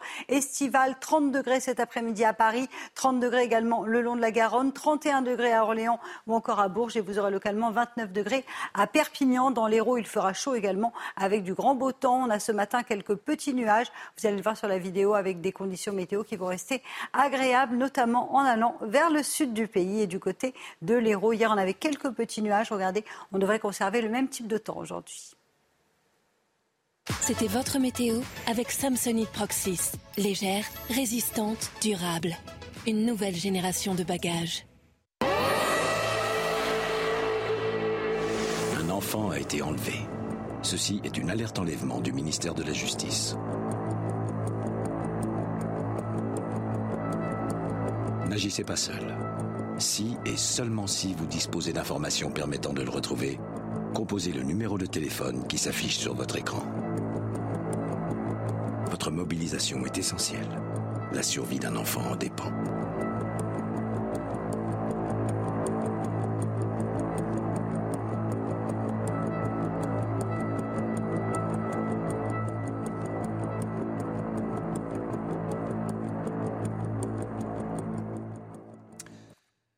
Regardez la matinale, merci d'être avec nous. Une alerte enlèvement est donc déclenchée. On recherche une petite fille de 8 ans qui aurait été enlevée à Dunkerque par son père. Toutes nos informations dans un instant avec Mathieu Devez. Nouvelle perturbation en vue à l'Assemblée nationale aujourd'hui. L'opposition en veut à la présidente qui a décidé de ne pas présenter le texte qui visait à revenir à la retraite à 62 ans. Florian Tardif avec nous. New York dans la fumée, une fumée qui vient du Canada, plus précisément du Québec, à 800 km au nord, où les feux de forêt font rage. La moitié des cyclistes ne s'arrêtent pas au feu rouge. Pierre Chasseret est allé dans les rues de Paris pour constater que les cyclistes ne respectent pas le code de la route. Et puis, on est ravi d'accueillir ce matin Wissem Belgassem. Bonjour. Merci d'être avec nous. Vous êtes le personnage central d'un documentaire événement diffusé sur Canal et disponible sur MyCanal. Adieu, ma honte sur l'homosexualité dans, dans, le football. Vous allez nous en euh, parler dans un instant. Tout d'abord, L'alerte enlèvement, elle a donc été déclenchée hier soir. La petite Malek, 8 ans, disparue, avenue de la Libération à Dunkerque. Mathieu Devez, quelles sont vos informations ce matin? Elle s'appelle Mayek Younes et à 8 ans, la petite fille a disparu dans la nuit de mardi à mercredi à Dunkerque et pour être tout à fait précis au niveau de l'avenue de la Libération, c'est à une quinzaine minutes à pied au nord-est du centre-ville. Selon la police, la petite fille a les cheveux longs, bouclés et noirs. C'est également la couleur de ses yeux. Elle pourrait être avec son père Jamel Younes, un Tunisien de 40 ans. Et toujours selon la police, l'homme mesure 1m84. Il a les cheveux noirs et porte des tatouages, notamment sur la nuque et le poignet. Il pourrait se trouver au volant d'une Renault Twingo de couleur verte. Il faut savoir que le père de la fillette est connu des services de police et de la justice. Selon une source proche de l'enquête, il a notamment eu des différends avec la mère de famille. Cette dernière, une femme de 29 ans, a été retrouvée morte hier à son domicile. Elle portait des traces de strangulation et des hématomes. Trois des quatre enfants se trouvaient également dans le domicile. Ils sont sains et saufs, mais vous l'aurez compris, une petite fille de 8 ans manque à l'appel. Il s'agit de Malek Younes. Enfin, je rappelle les indications de la police. Si vous localisez l'enfant ou le suspect, n'intervenez pas vous-même, appelez immédiatement le 197 ou envoyez un courriel à alerte.enlèvement.intérieur.gouv.fr. Voilà, vous appelez le 197 et on n'intervient pas. Euh, vous avez les, services de secours, la police, la gendarmerie. Merci beaucoup, Mathieu Devez. L'Assemblée nationale risque d'être à nouveau en ébullition aujourd'hui. La proposition d'abrogation de la réforme des retraites portée par le groupe Lyot est débattue aujourd'hui. Son article principal a été supprimé. Florian Tardif, les opposants à la réforme n'ont pas dit leur dernier mot et oui, on enchaîne depuis plusieurs semaines maintenant les attaques et les contre-attaques. Dernière contre-attaque de l'opposition, elle est venue euh, de la part des euh, socialistes. L'ensemble des amendements pour pouvoir tenter euh, de réintroduire donc cet article qui a été supprimé la semaine dernière par les députés ont tous été rejetés par la présidente de l'Assemblée nationale sauf un, l'amendement donc des euh, socialistes qui ne prévoit pas une abrogation euh, de la réforme mais qui demande au gouvernement de fournir un rapport au Parlement évaluant le caractère, je cite, juste et efficace du décalage de l'âge légal de départ à la retraite de 62 à 64 ans. Bon, vous me direz, cela ne changera pas grand-chose dans les faits puisque la réforme ne sera pas abrogée, sauf que le but des socialistes aujourd'hui et plus largement de l'ensemble des opposants à la réforme des retraites, c'est d'avoir un vote, un vote solennel dans l'hémicycle dans l'espoir euh, de le gagner euh, dans un premier temps et d'attiser ainsi le feu de la contestation. Merci Florian. CNews au Danemark, toute la semaine, on vous diffuse des reportages, une série de reportages. Le gouvernement danois de centre-gauche est l'un des plus durs d'Europe en termes d'immigration. Ce matin, on vous emmène dans un centre de départ, Chana. Alors Romain, ce n'est ni une prison ni un centre de rétention, mais un endroit où des criminels étrangers ayant purgé leur peine cohabitent avec des demandeurs d'asile déboutés en attente d'un retour dans leur pays. Nos envoyés spéciaux sont allés sur place, Régine Delfour et Sacha Robin. À plus de trois heures de route de Copenhague, 200 hommes et 15 femmes vivent ici. Ce n'est pas un centre de détention, pas une prison, mais un centre de départ. Ils sont assignés à résidence. Ils doivent observer certaines règles, comme nous l'explique le directeur de ce centre. Ils peuvent sortir du centre, mais ils doivent s'enregistrer avant. Il faut qu'ils soient de retour pour la nuit, mais ils ont le droit de sortir du centre.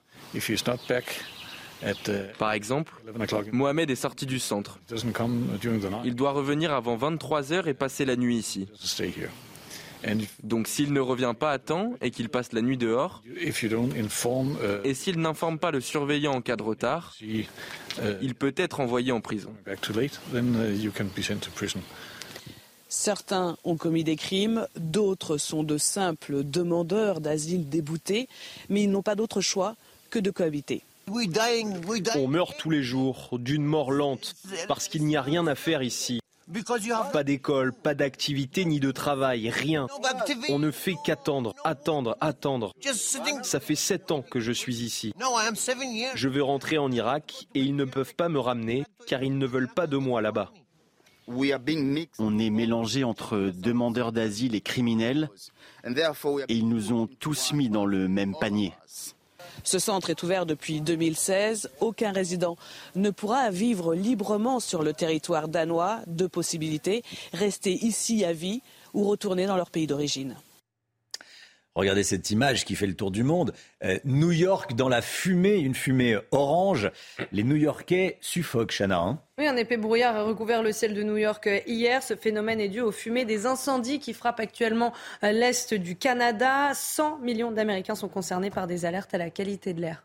Lionel Messi s'envole pour Miami. On en parle tout de suite. Votre programme avec Groupe Verlaine.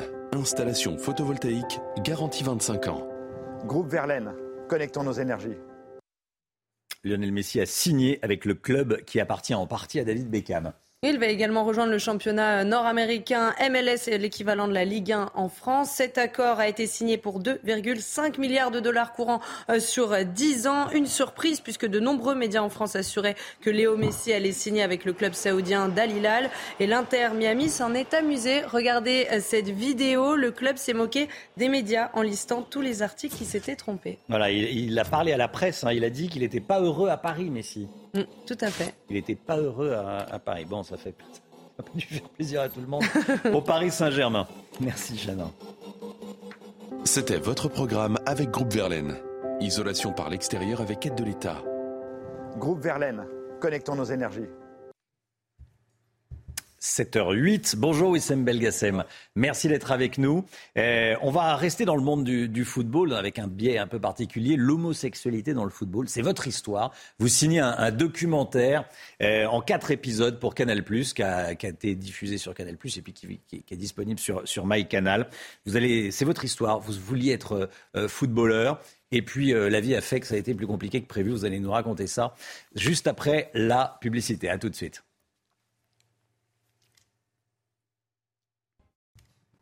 Wissem Belgassem dans la matinale de CNews. Bonjour. Bonjour. Merci d'être euh, avec nous ce matin. Vous êtes le personnage central d'un documentaire en quatre épisodes diffusé sur Canal+, disponible sur MyCanal. Vous y racontez votre vie. Euh, vous avez voulu être footballeur professionnel avant de jeter l'éponge euh, parce que vous, avez eu, vous en avez eu marre de, de cacher votre homosexualité. Euh, pourquoi est-ce que vous avez décidé déjà de, raconter ça euh, Ça a commencé par un livre, c'était il y a deux ans, Adieu ma honte, et ça a donné une, série désormais sur Canal. Ben, je pense que j'ai vu entre le temps où je jouais au football et, euh, peut-être la décision de, de décrire ce livre dix ans plus tard, j'ai vu que le sujet n'avait pas beaucoup avancé.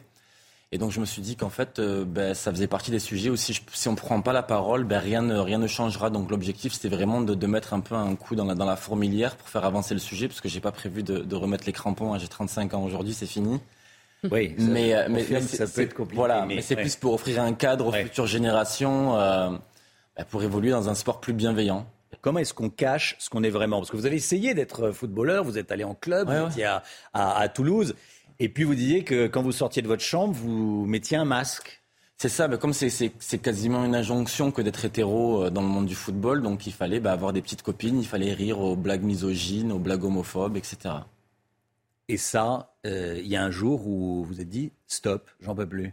Ben ouais, parce que je pense que en fait, le, le, le ne, pas être soi, c'est la, la, plus grande barrière au bonheur. En fait, moi, j'étais pas moi. On vit dans une forme de schizophrénie. On ne sait plus qui on est. Euh, on, on ment tous les jours et tous les jours, c'est très long. Euh, donc à un moment donné, oui, pour me sauver, j'ai dû faire un choix entre mon épanouissement personnel et ma carrière professionnelle. Alors il y a beaucoup de témoignages dans, ce documentaire en quatre épisodes, euh, notamment celui de votre mère. On l'écoute. Je me dis, maman, voilà, je préfère les garçons aux filles.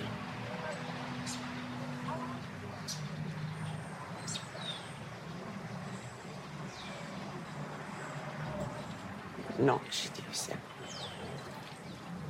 Non. Je dis oui, non, Wissem, non. J'accepte pas.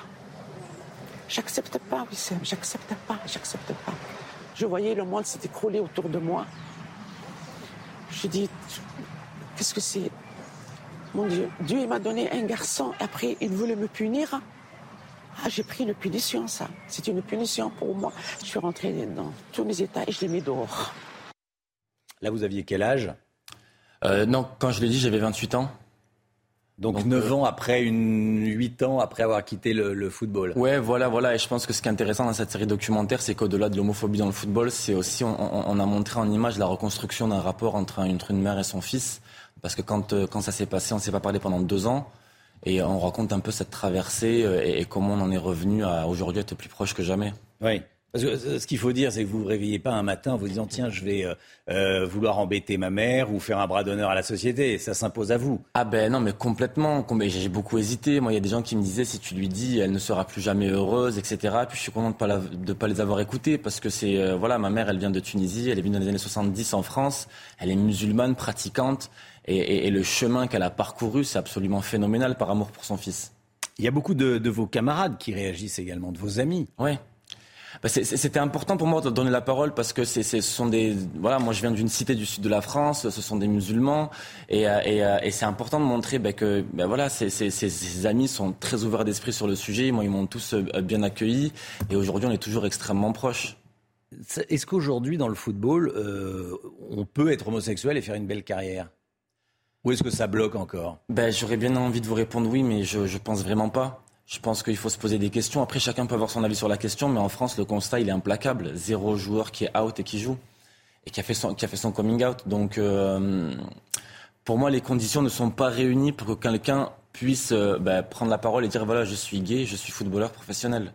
On va regarder ce qui s'est passé. Vous êtes allé à la rencontre de plusieurs jeunes footballeurs, notamment ceux du centre de formation d'Auxerre. le problème, monsieur, c'est que euh, tous les mercredis, quand il y a une personne qui vient, ils nous disent euh, pareil que ce que vous venez de nous dire? Mais nous, on n'a jamais rien fait, on n'a jamais tapé d'homosexuel, rien fait. Juste nous, on les calcule pas, on n'a jamais tenu de propos, euh, propos homophobes envers quelqu'un. Ouais. Mais, mais c'est quoi ton prénom, pardon? Adem. Adem, tu vois, en fait, ce que tu es en train de dire là, c'est le même discours que les gens racistes en France. Moi, j'ai aucun problème avec les Arabes, mais je les veux pas là tant qu'ils me calculent pas. Je les veux pas à côté de moi. Bah, moi, c'est pas ma culture. Je traîne pas avec eux, c'est tout. Non, mais on est, on, est en France. être homophobe, c'est pas un choix. C'est un délit, c'est puni par la loi. Je suis pas homophobe. Ben, euh, si, si, si tu dis à quelqu'un, je ne veux pas te parler parce que tu es homo, peut-être que tu t'en rends pas compte, mais ça, c'est être homophobe. Bon. Ouais. T'es dit, oui. C'est pas des discours euh, simples et c'est surtout, c'est compliqué quand on parle avec quelqu'un. On a l'impression que vous avez du mal à le convaitre. Après, il y a pas, on n'est pas là pour, on n'est pas des Ouais, procureurs, pour des, voilà, faut lui, Mm. lui expliquer, euh, faut expliquer, expliquer, expliquer, quoi. Ça Ben, peut c'est se passer à l'école aussi. Complètement, non mais éduquer, c'est répéter. Après, moi, je, je, quand j'interviens, j'essaye jamais de convaincre. Je, je suis pas là à venir euh, prêcher la bonne parole ou autre. J'essaie juste de lui Ouais. expliquer une réalité différente et j'espère que lui, après, bah, plus tard, sous la douche ou autre, il va réaliser qu'en fait, euh, c'était pas, euh, c'était pas la bonne euh, attitude à adopter. Quel rôle joue la religion? Parce qu'il y avait un autre extrait où il était question de religion, euh, et notamment l'islam, dans, dans le regard de ces jeunes, dans le foot. Ben, je, je- je pense que c'est- important d'aller en parler avec eux parce que c'est marrant. je- juste avant, dans la séquence, il y a aussi un, un- un garçon qui me, qui me sort un verset de la Bible. Voilà, voilà, oui, voilà, que, oui. que- que je, que je C'est pour ça que je dis notamment l'islam, mais aussi, oui, Voilà, voilà. mais on, on- on a eu les deux. Non, mais ça, ça, ça- ça joue un rôle important. Faut, faut aller leur parler. Ces jeunes, moi, je pense que la, la- ce que prouve ma série documentaire, c'est qu'il faut pas se reposer sur la jeunesse en pensant que, comme ils sont jeunes, ils sont forcément tous ouverts d'esprit. Moi, de ce que je vois sur le terrain, c'est que oui, il y en a certains qui sont incroyablement ouverts d'esprit, mais d'autres qui se renferment beaucoup plus dans notamment des, des, des carcans religieux. Donc, il faut aller leur expliquer que la religion, c'est avant tout la compassion, l'empathie et l'amour du prochain. Merci beaucoup d'être venu ce Merci matin sur le plateau de la, de la matinale. Bravo pour votre documentaire. Adieu ma honte. Quatre épisodes qu'on retrouve sur MyCanal. Merci Wissem Belgassem. Bonne journée. Euh, 7h19. L'économie tout de suite. On va parler de la France qui a besoin de plus d'électricité que prévu avec le Guillot. Votre programme avec IG. IG, bien plus que du trading. Une équipe d'experts à vos côtés. RTE, le gestionnaire du réseau électrique français, a revu en nette hausse ses prévisions de consommation électrique à l'horizon 2035. Comme on dit, c'est demain, dans une douzaine d'années. Lomi Guillot, pourquoi est-ce qu'on va consommer plus d'électricité C'est fini les économies d'énergie Oui, en effet, Romain, R- RTE réactualise régulièrement ses projections et prévisions de consommation pour voir euh, comment adapter l'outil de production euh, d'électricité à l'évolution de la demande. Et celle-ci va fortement évoluer et augmenter selon RTE. D'abord, du fait de l'électrification du parc automobile français, mais aussi de la réindustrialisation, ou du moins la volonté de réindustrialisation du pays. Car pour avoir des industries qui s'installent chez nous durablement, il faut de l'énergie abondante, bon marché et décarboné. En effet, euh, l'Union européenne a revu à la hausse ses ambitions en matière de transition euh, énergétique. Il va donc falloir plus d'électricité, moins de charbon, moins de pétrole et plus vite que prévu, ce qui oblige RTE à revoir ses calculs. Concrètement, RTE estime que la consommation d'électricité en France va augmenter de 10 TWh par an entre 2025 et 2035 pour atteindre environ 600 TWh par an de consommation électrique totale contre 460 aujourd'hui. C'est une croissance de la consommation qu'on n'avait pas vue depuis 40 ans. Sur quelle source d'énergie peut-on compter pour assurer cette augmentation de la consommation Eh d'électricité? sur le nucléaire, évidemment, mais dans une proportion limitée. D'abord parce que d'ici à 2035, au- aucun nouveau réacteur, mis à part euh, celui de Flamanville, ne va venir renforcer nos capacités de, de production. Et puis, surtout, si on remet tout le parc nucléaire en service, on pourra produire 380 TWh par an. Pour arriver à 600, il en faut encore un peu plus, 220 exactement. Il va donc falloir développer les sources alternatives et passer de 120 TWh de production d'électri- d'électricité renouvelable à 250 d'ici 2035, c'est-à-dire doubler la production. C'est-à-dire concrètement qu'il faut doubler le nombre d'éoliennes? Oui, pratiquement, pas uniquement heureusement, mais c'est vrai qu'il va falloir développer l'éolien terrestre, mais aussi le parc photovoltaïque français, en attendant un vrai plan de déploiement de l'éolien en mer, sachant qu'il y a là un vrai potentiel pour nous, pour nous aider à atteindre cette nouvelle consommation calculée par. RTE.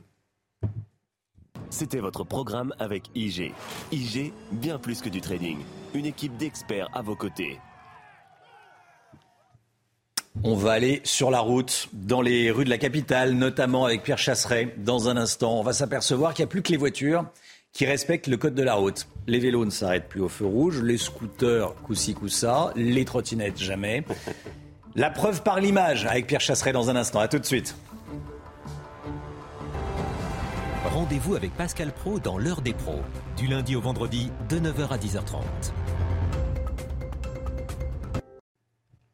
Pierre Chasseret avec nous. Bonjour Pierre. Bonjour Vous dressez un constat ce matin dans les grandes villes. Désormais, quasiment aucun cycliste, aucun cycliste ne respecte le code de la route. La preuve dans la capitale où vous avez filmé certaines scènes. Oui Pierre, je vais vous dire Romain, j'ai pas eu besoin de beaucoup me casser la tête et de passer énormément de temps. Je suis allé à un endroit où il y avait tout. Une signalisation pour les cyclistes, une signalisation pour tout le monde.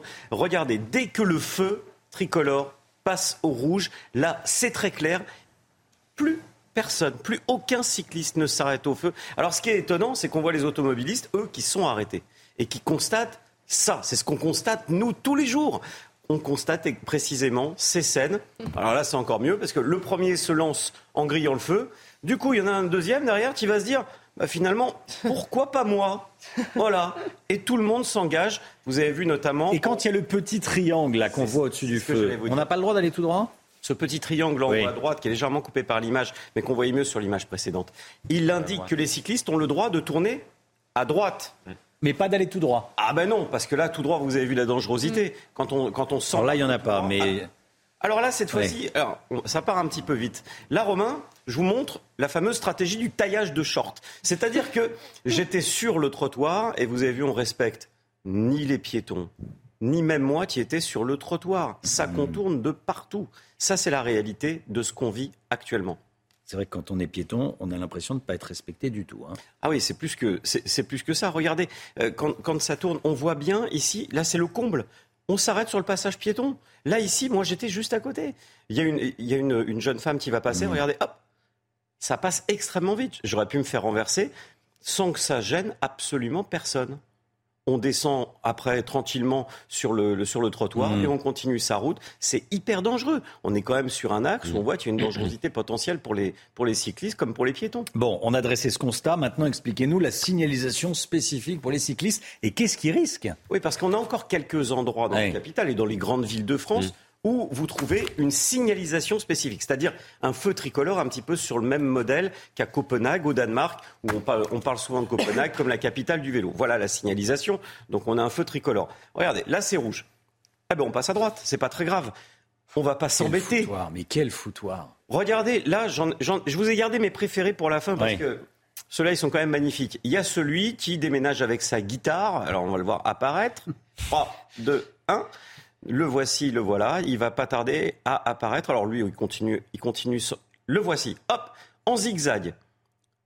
Vous avez vu l'autre côté, sur le carrefour, on a du, véhicule. Et là, c'est mes hmm. préférés. La trottinette qui passe, un petit regard pour me dire bonjour. Le vélo en se disant, tiens, c'est bizarre, j'ai cru apercevoir quelque chose. Eh bien oui, cette signalisation, c'est un feu tricolore. Ce n'est pas un grand mât. Il n'y a aucune volonté politique de faire euh, respecter le code de la route par euh, les, cyclistes. En réalité, c'est ça.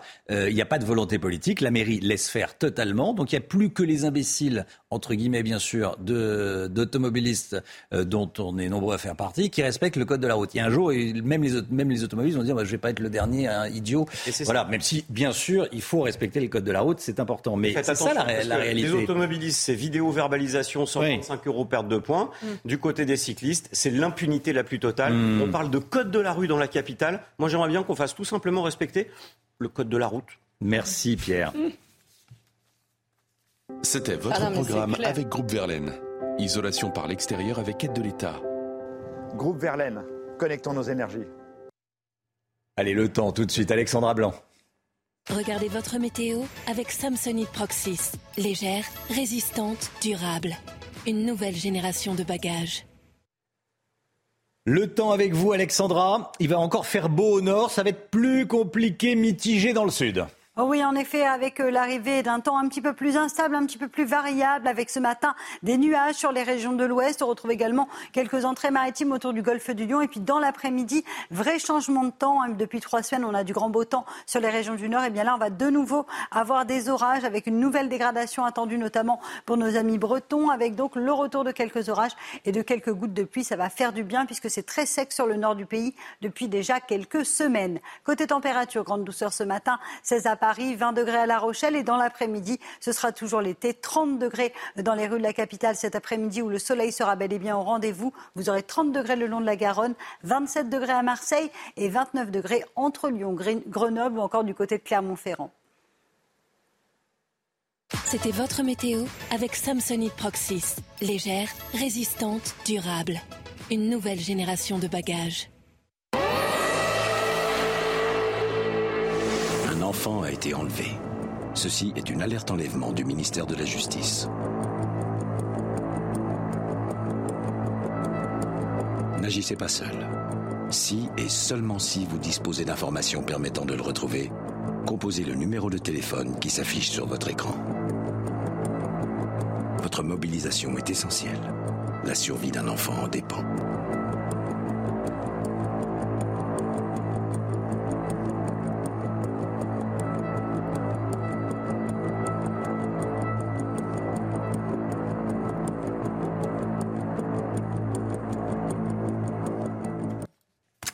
Une alerte enlèvement est donc euh, en cours. Elle a été déclenchée euh, hier soir. Merci d'être avec nous sur CNews. À la une ce matin, trois étudiants agressés à Boulogne près de Paris.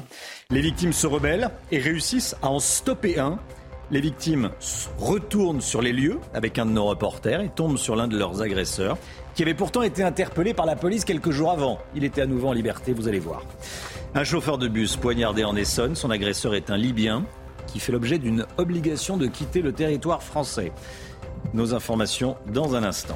Le pape François a été opéré. Il va bien. On va aller à Rome pour prendre de ses nouvelles. Et puis le tarif des autoroutes en promotion cet été. Bonne nouvelle. Deux sociétés d'autoroutes ont annoncé des réductions. On va tout vous expliquer avec le Guillot. Trois étudiants victimes d'un vol à l'arraché à Boulogne-Billancourt près de Paris. Ça s'est passé le week-end dernier vers 19h sur le pont de Sèvres. Trois hommes, dont l'un est visé par une OQTF, ont arraché la médaille de baptême que l'un des étudiants portait autour du cou. Amaury Bucco est, est avec nous. Bonjour Amaury. Vous avez, bonjour. Vous avez rencontré deux des victimes. Racontez-nous, qu'est-ce qui s'est passé? Alors effectivement, ces trois étudiants, si vous voulez, venaient de passer une journée au parc, ils rentrent tranquillement, ils passent sur ce pont, ils voient trois inconnus qui arrivent, deux qui font diversion, un qui demande une cigarette, l'autre la direction du métro, et le troisième qui arrache la médaille de baptême d'un des trois étudiants. Alors c'est une médaille de baptême, vous savez, c'est très sentimental, il les tenait beaucoup. Et j'allais dire, pas de chance pour les ravisseurs, ces trois jeunes hommes faisaient des sports de combat comme la lutte. Et donc immédiatement, ils ont pris les choses en main. Ils ont sauté sur les trois ravisseurs, les ont immobilisés et, donc ont pu récupérer la chaîne, mais sans le médaillon. Donc après, ils ont continué à poursuivre leurs leur euh, ravisseur. L'un d'entre eux a finalement été effectivement rattrapé et immobilisé et remis à la police. Alors je vous propose d'écouter euh, parce que le plus étonnant finalement, c'est qu'autour de deux personnes n'a réagi, aucun passant.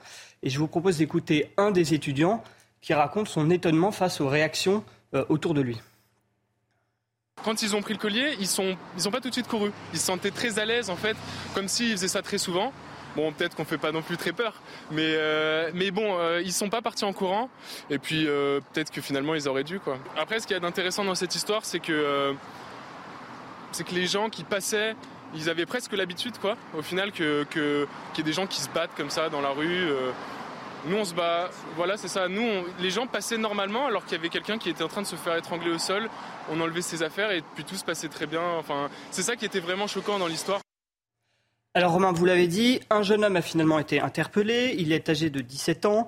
Enfin, c'est en tout cas l'âge qu'il prétend, puisqu'il serait euh, en fait en réalité euh, majeur. Il est âgé donc, il est de nationalité marocaine sous OQTF et déjà connu de la police euh, pour des vols.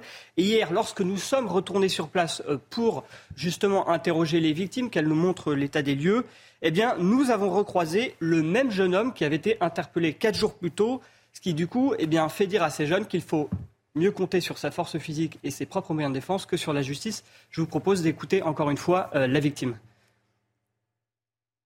Bah, j'ai déposé plainte du coup suite, euh, suite à l'altercation. Et puis, euh, puis ils m'ont pas rappelé, enfin rien ne s'est passé.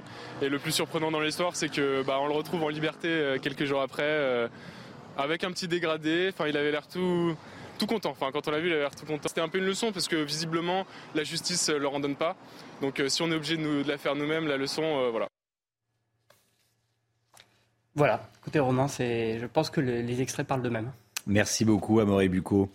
Une enquête ouverte en Corse après l'hospitalisation d'un collégien harcelé la semaine dernière. L'élève de 13 ans a menacé de se défenestrer chez lui. Il est sorti de l'hôpital en début de semaine, Chana. Hein. Oui, mais il n'a pas encore réintégré euh, son collège. Le collégien subit des menaces physiques et verbales depuis le début de l'année scolaire. Son père a porté plainte et les élèves mis en cause passeront devant le conseil de discipline dans les jours à venir. La mère de l'INSEE, elle dit avoir été entendue et soutenue elle l'a dit à sa sortie de sa, à la sortie de sa rencontre avec Brigitte Macron hier. Oui, une rencontre qui a duré euh, un peu moins de deux heures. Je rappelle que la mère de l'adolescente de 13 ans qui s'est suicidée après euh, des faits de harcèlement scolaire avait rencontré Papendiaï lundi dernier, mais n'avait pas été euh, convaincue par la sincérité du ministre. Écoutez. On a été reçus très très bien. J'ai été entendue, soutenue. Et je pense qu'elle va nous aider euh, réellement. Que le ministre, euh, aucune sincérité de moi hein, personnellement. Euh, c'était surjoué. Voilà. Voilà Brigitte Macron qui a proposé à la maire de l'INSEE de devenir ambassadrice contre le harcèlement.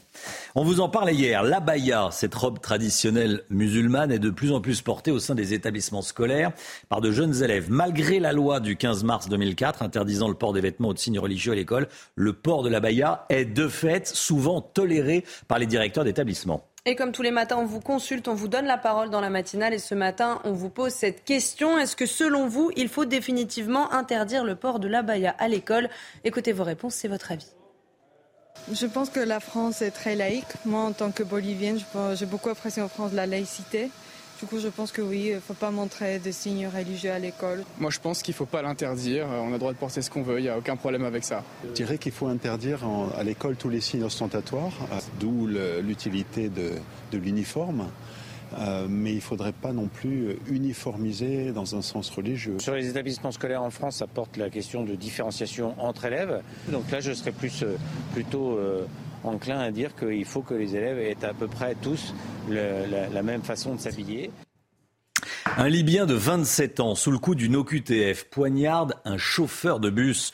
Ça s'est passé lundi soir dans la commune d'Atis-Mons, en Essonne. Et déjà connu des services de police, il a été placé en détention provisoire. Les jours de la victime qui officiait euh, sur la ligne 487 ne sont pas en danger. Le détail et le rappel des faits avec Michael Dos Santos. Les faits se sont déroulés lundi soir aux alentours de 19h. Un homme alcoolisé circule à contresens sans trottinette dans la commune d'Atis-Mons. L'individu se retrouve nez à nez avec un bus de la ligne 487. Le chauffeur l'évite de peu. Une altercation verbale et physique démarre. L'agresseur présumé sort alors un couteau et poignarde le conducteur. L'homme, un Libyen de 27 ans, est rapidement interpellé et placé en garde à vue grâce aux caméras de vidéosurveillance du bus. Déjà connu des services de police, il est en situation irrégulière et sous le coup d'une obligation de quitter le territoire français.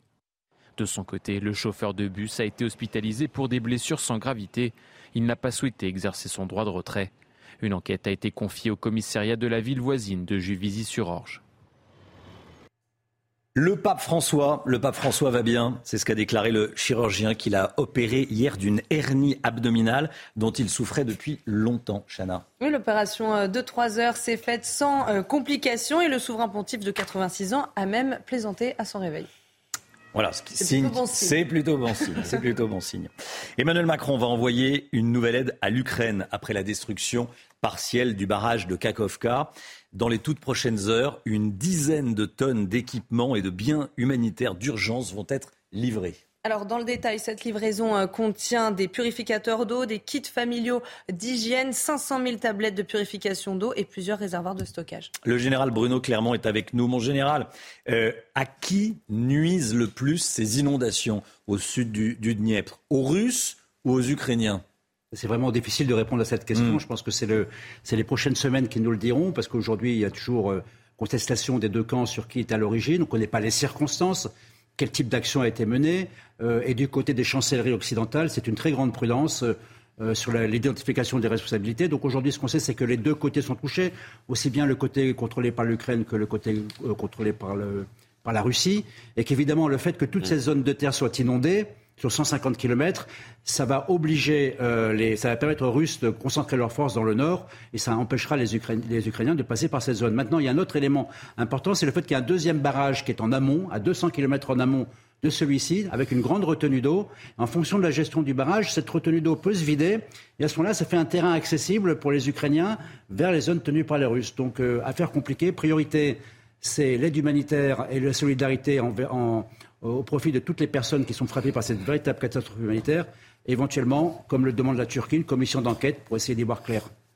Merci mon général, général Bruno Clermont avec nous ce matin.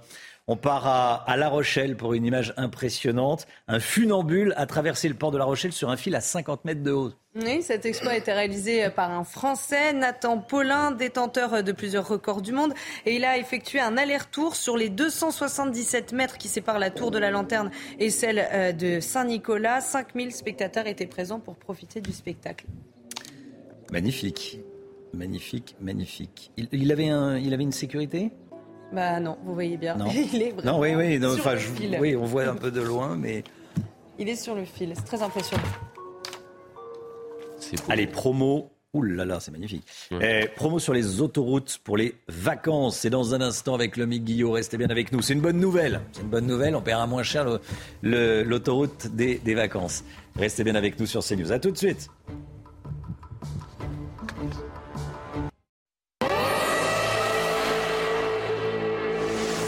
A été enlevé. Ceci est une alerte enlèvement du ministère de la Justice. N'agissez pas seul.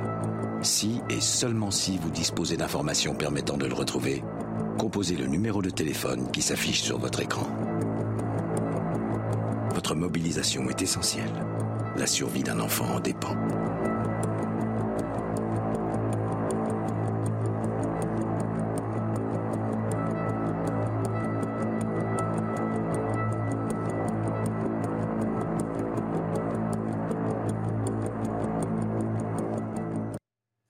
Une alerte enlèvement est donc euh, déclenchée depuis hier soir. Si vous avez des informations, vous appelez le 197, vous n'intervenez pas. Et comme le dit la, voix de, euh, cette, euh, de, ce petit, de ce petit clip. Promo sur les autoroutes pour les vacances, on en parle tout de suite avec le Guillaume. Programme avec IG. IG, bien plus que du trading. Une équipe d'experts à vos côtés. Le MIC, le ministre des Transports, a demandé aux autoroutes de faire un effort, aux sociétés d'autoroutes, de faire un effort pour les tarifs cet été pour redonner du pouvoir d'achat aux Français. Bon, il a été visiblement entendu, c'est-à-dire à moitié entendu. Ça marche mieux qu'avec les, industriels de l'agroalimentaire pour les prix euh, de l'alimentation. Mais là, visiblement, il a été entendu puisque dès hier, Vinci Autoroute a annoncé faire un geste. Vinci Autoroute, c'est le plus gros concessionnaire en France, le plus gros réseau autoroutier avec 4443 km et 5 sociétés d'autoroutes. ASF, Cofiroute, Escota, Harcourt et Arcos. La ristourne sera de 20% chez Vinci. Pour en bénéficier, il faudra toutefois payer en chèque vacances un abonnement télépéage entre le 15 juin et le 31 juillet. Et Vinci ajoutera alors 20% du montant payé jusqu'à 250 euros déposés, ce qui fait un gain maximum de 50 euros. Son concurrent APRR Area a également annoncé une promotion pour les trois mois d'été qui démarre maintenant, donc avec 25% de remise sur le péage si vous payez en chèque vacances. Et puis le groupe Sanef, troisième gros concessionnaire, devrait également faire des annonces dans les jours qui viennent. Tout ça, c'est mieux que l'offre qui avait été, euh, la remise qui avait été accordée l'été dernier par les sociétés d'autoroutes qui était seulement de 10% il faut aussi dire que les péages ont fortement augmenté cette année. Oui, Romain, la hausse a été de 4,75% cette année, alors que la hausse n'avait pas dépassé les 2% ces dernières années. En effet, les contrats de concession autoroutiers prévoient que les tarifs augmentent à hauteur de 70% de l'inflation, hors prix du tabac, calculé en octobre. Cette année, c'était 5,9%. C'est donc cette hausse qui est répercutée. Pourtant, les sociétés d'autoroutes sont très rentables, hein, même sans cette hausse, avec une rentabilité de 12%. C'est largement supérieur à ce qui avait été euh, estimé et prévu lors de la privatisation des autoroutes en 2006. L'année dernière, vous le voyez, euh, Vinci Autoroute a dégagé un résultat de 3,1 milliards et l'ensemble des concessions de 3,9 milliards d'euros. Rappelons quand même que 39% du prix du péage va dans les caisses de l'État.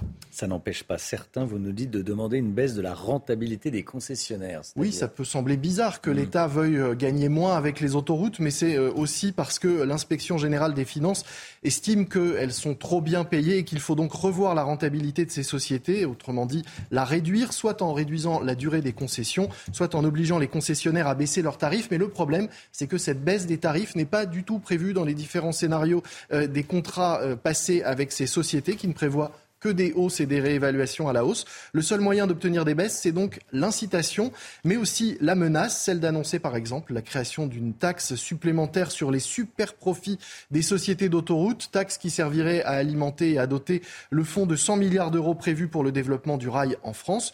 Une, une, menace et des demandes qui ont l'air d'avoir porté leurs fruits, puisqu'on l'a vu, des réductions sont déjà actées pour cet été, et ça c'est une bonne nouvelle. C'était votre programme avec IG. IG, bien plus que du trading. Une équipe d'experts à vos côtés.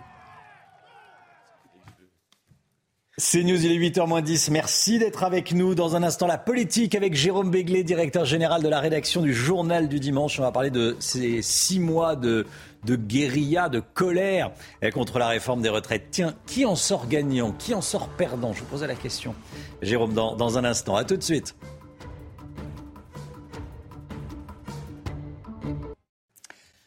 La politique avec vous, Jérôme Béglé. Bonjour Jérôme. Bonjour Romain. C'est aujourd'hui que sera examinée la proposition de loi du groupe Lyot visant à abroger la retraite à 64 ans. Expliquez-nous déjà, qu'est-ce qui va se passer aujourd'hui? Ben, La pièce euh, n'est pas encore jouée, mais le scénario est lui écrit. Yael Brand-Pivet, présidente de l'Assemblée nationale, va juger irrecevable financièrement les amendements visant à abroger la retraite à 64 ans. La raison officielle et constitutionnelle est que cette PPL alourdit les charges financières de l'État. Rien ni personne ne peut s'opposer à cette euh, décision. Euh, donc euh, les 21 députés Liberté, Indépendants, Outre-mer et Territoire vont un peu manger leur chapeau.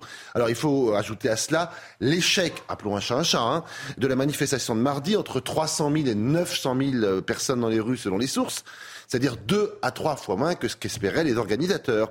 Laurent Berger, le patron de la CFDT, a lui-même reconnu qu'il n'y aurait pas d'autre appel à la grève, à, défiler. Pardon. Enfin, dans son argumentaire pour justifier le maintien de la note double A de la France, l'agence Standard Poor's a mis en avant cette réforme des retraites et les efforts du gouvernement pour enfin faire baisser le chômage. Fin de partie, donc, la réforme des retraites est adoptée et sera mise en place. Dans une première approche, le gouvernement a gagné. Et donc, euh, les opposants, qu'ils soient politiques ou syndicaux, ont perdu. Mais évidemment, les choses sont beaucoup plus nuancées et même compliquées que cela. Et on pourrait assister à un immense jeu de qui perd gagne, Romain. Alors, quels sont pour vous, Jérôme Béglé, les vrais gagnants et les vrais perdants de ces six mois de bataille contre la réforme des retraites Alors, je vois trois grands perdants. Hmm. La majorité gouvernementale, évidemment. Ce projet a été mal préparé, mal écrit, mal expliqué et mal voté. Aucun ministre n'a été capable de le vendre aux Français. Pire, ceux qui ont été en première ligne, je pense d'abord à Olivier Dussopt, ministre du Travail, et Elisabeth Borne, première ministre, sont sévèrement démonétisés. Deuxième perdant, bah, les Républicains. la majorité de leur emprunte à une réforme. Ils ont trouvé le moyen de se couper en mille morceaux, de la critiquer et de s'isoler un peu plus. On peut également épingler à ce tableau du déshonneur la NUPES qui a montré sa vulgarité, son irresponsabilité et a fait euh, progresser à grands pas l'antiparlementarisme. On attendait d'elle un grand et beau discours sur le travail et on a eu droit à une espèce de bataille de cours d'école. Le problème romain, c'est que l'on peine à trouver les gagnants euh, de cette séquence. Certes, le groupe Lyot est sorti de l'anonymat, mais il rate quand même son objectif qui était de devenir une espèce de groupe pivot à l'Assemblée avec lequel on pouvait éventuellement construire une majorité. Le Rassemblement national a été discret, mais ce fut pour mieux masquer ses désaccords sur un sujet auquel il ne comprend goutte et sur lequel il n'a pas beaucoup travaillé. Alors reste les syndicats. Alors, on les a beaucoup entendus, mais au terme de la contestation, Philippe Martinez et Laurent Berger auront tiré leur révérence. Et le paysage syndical se trouve finalement singulièrement rabougri en ce mois de juin. Les acteurs de cette tragicomédie ne sortent pas grandis de la pièce, qu'ils s'appellent Ciotti, Pradier, Panot, Dussopt, Coquerel, Braun-Pivet, Le Pen ou Borne. Les Français ne leur diront jamais merci. Pour Emmanuel Macron, cela signifie qu'il faut les escamoter. Les acteurs, ceux qui euh, ont emporté la loi, n'ont tiré strictement aucun profit.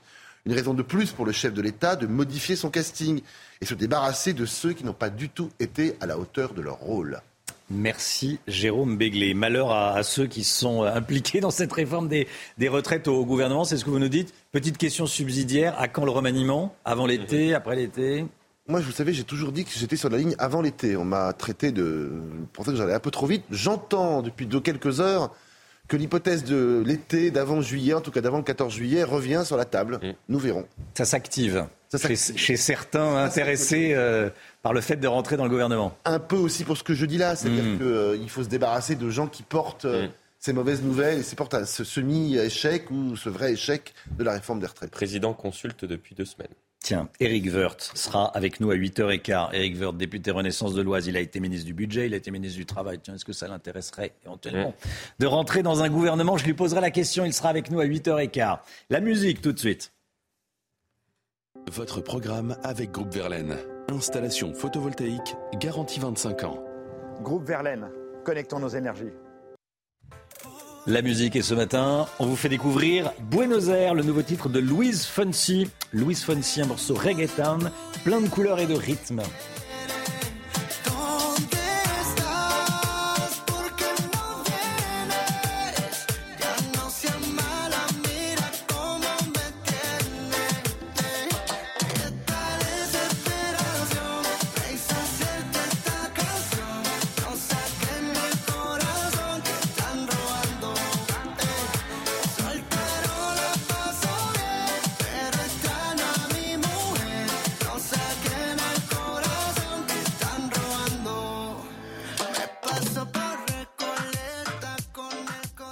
C'était votre programme avec Groupe Verlaine. Isolation par l'extérieur avec aide de l'État. Groupe Verlaine, connectons nos énergies. Il est bientôt 8 heures, le temps tout de suite, Alexandra Blanc.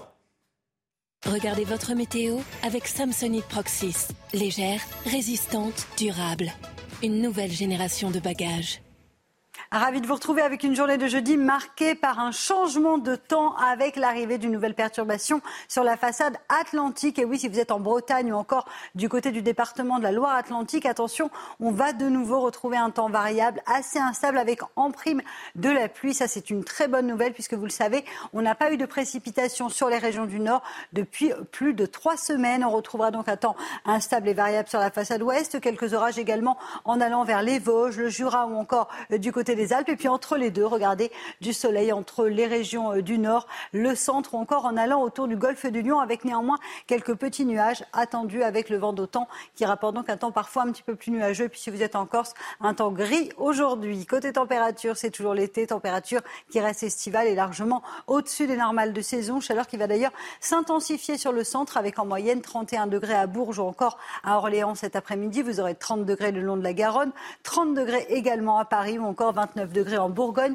ainsi que du côté de Lyon et de Clermont-Ferrand, température qui reste donc estivale. Demain, attention aux journées particulièrement orageuses, avec beaucoup d'orages attendus entre la Bretagne et euh, le sud-ouest, des orages qui vont petit à petit se décaler euh, en direction des Alpes ou encore du Lyonnais. Situation à surveiller, des orages parfois localement violents. On n'a pas eu de précipitation, il a fait très chaud depuis quelques semaines sur le nord, donc attention aux orages puisque les températures vont rester estivales pour votre journée de vendredi.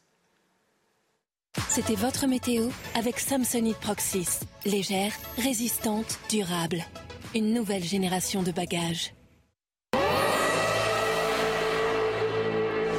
Un enfant a été enlevé. Ceci est une alerte enlèvement du ministère de la Justice. N'agissez pas seul. Si et seulement si vous disposez d'informations permettant de le retrouver, composez le numéro de téléphone qui s'affiche sur votre écran. Votre mobilisation est essentielle. La survie d'un enfant en dépend.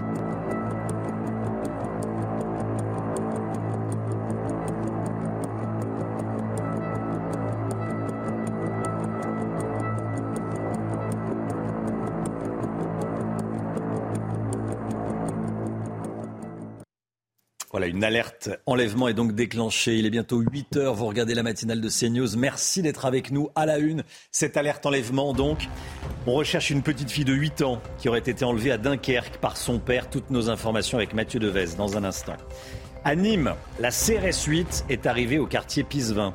Un quartier gangréné par le trafic de drogue, où la bibliothèque, on vous le disait hier, a été fermée car le personnel était menacé. Nouvelle perturbation en vue à l'Assemblée nationale. L'opposition en veut à la présidente, Yael Braun-Pivet, qui a décidé de ne pas présenter le texte qui visait à revenir à la retraite à 62 ans. Florian Tardif euh, est avec nous. Et puis on rejoindra également Gauthier Lebret devant l'Assemblée nationale. A tout de suite, Gauthier.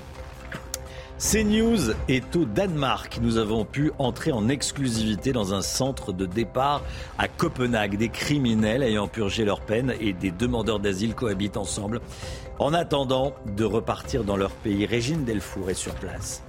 A tout de suite, Régine. Et puis, New York, dans une épaisse fumée, une fumée qui vient du Canada et plus précisément du Québec, à 800 km au nord, où les feux de forêt font rage. Une alerte enlèvement a donc été déclenchée hier soir. La petite Malek, 8 ans, a disparu dans la ville de Dunkerque. Mathieu Devez avec nous. Que sait-on ce matin? Écoutez Romain, les recherches sont toujours en cours pour retrouver Malek Younes. La fillette de 8 ans a disparu dans la nuit de mardi à mercredi à Dunkerque et plus précisément au niveau de l'avenue de la Libération. Vous le voyez, c'est à une quinzaine de minutes à pied au nord-est du centre-ville.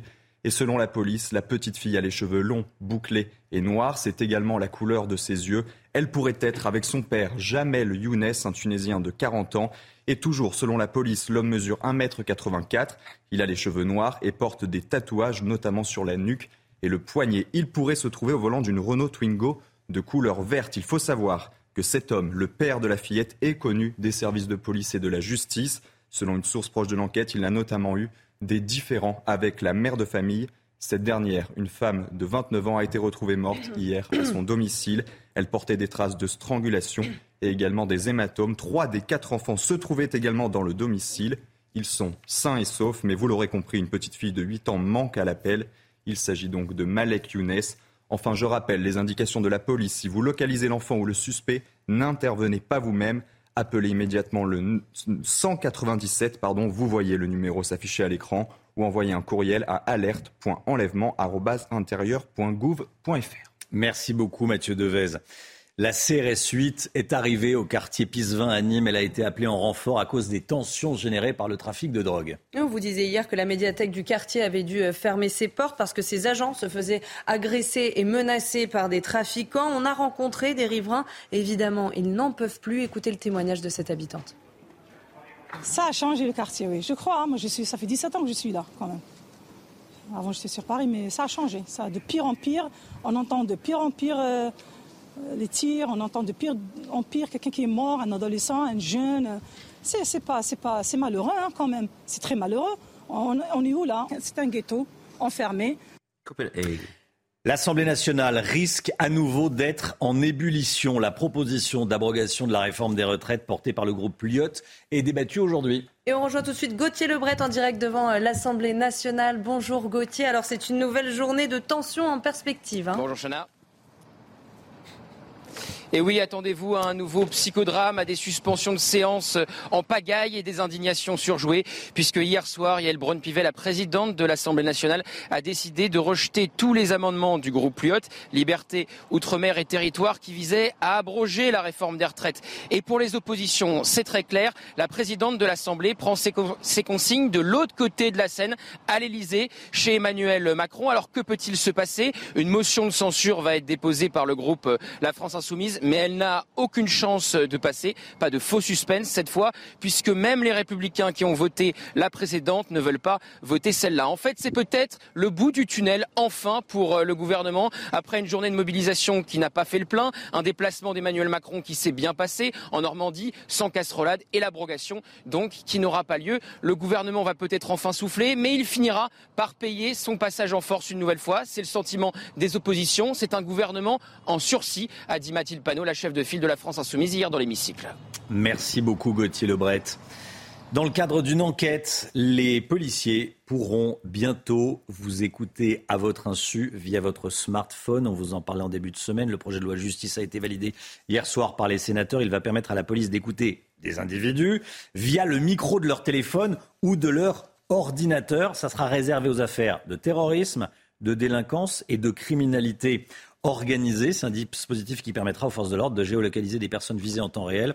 En clair, dorénavant, tout objet connecté deviendra un potentiel mouchard. Ce que disent les policiers, c'est que, en réalité, ça existe déjà, mais ce sont les policiers qui placent les micros. Là, il suffit de déclencher, euh, de mettre un, un petit logiciel dans votre téléphone et hop, on peut écouter ce qui se passe dans la pièce. Jérôme Béglé, ça pose des problèmes ou pas? Bah, Sur le plan des libertés individuelles et sur le plan euh, des principes, oui.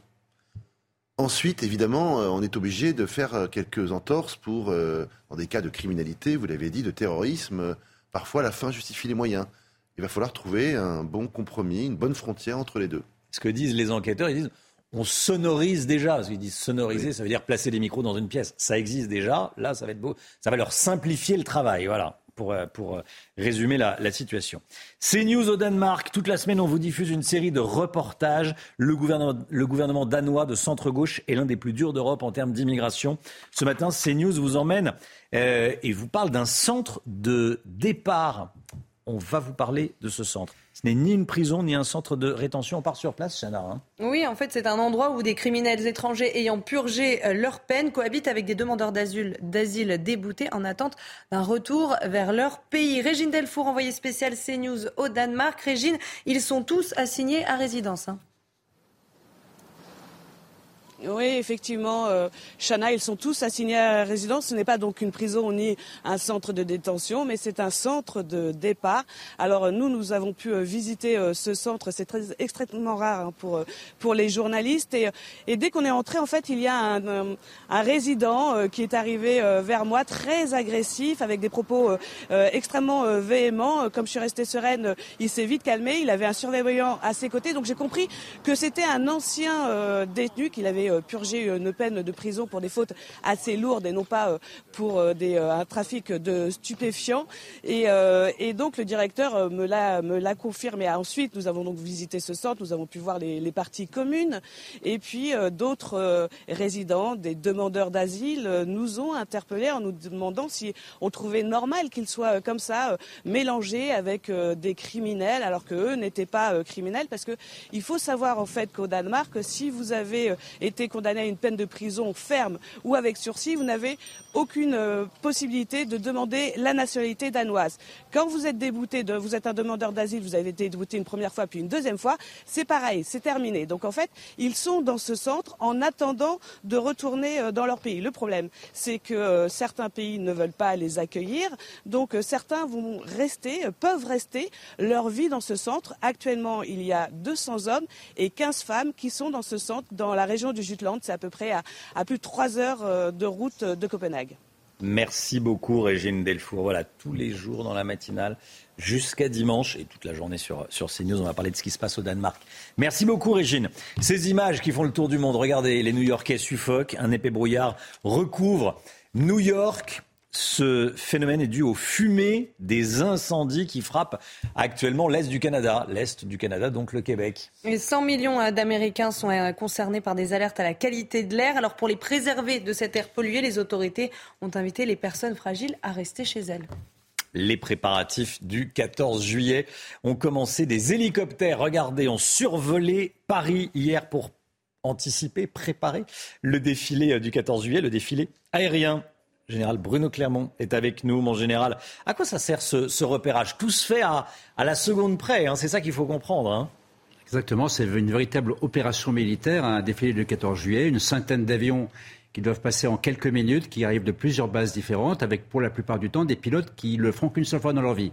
Donc il est indispensable de répéter, de se préparer de manière à être parfait le jour du défilé, surtout si la météo est mauvaise. Là, ça devient compliqué. Donc pour ça, il y a plusieurs étapes. Celle-ci, c'était l'étape dans laquelle on met les responsables de tous les groupes d'avions qui vont défiler dans un hélicoptère et ils vont découvrir donc l'itinéraire qu'ils devront suivre parce qu'ils vont naviguer à vue hein, jusqu'à la place de la Concorde où il y aura la tribune présidentielle. Donc ça fait partie du, du cérémonial euh, que vous avez vous-même connu, euh, il me semble. Euh, que j'ai connu il y a deux ans. en hélicoptère Non, à bord d'un Mirage 2000. Un Mirage 2000. Quel honneur de la part de l'armée, j'en suis conscient. Et, et, à cette occasion, l'armée de l'air profite pour communiquer, effectivement, en mm. invitant des journalistes à bord de ces hélicoptères. Je rappelle que le défilé cette année, c'est 5000 hommes au sol, une centaine mmh. d'avions en vol.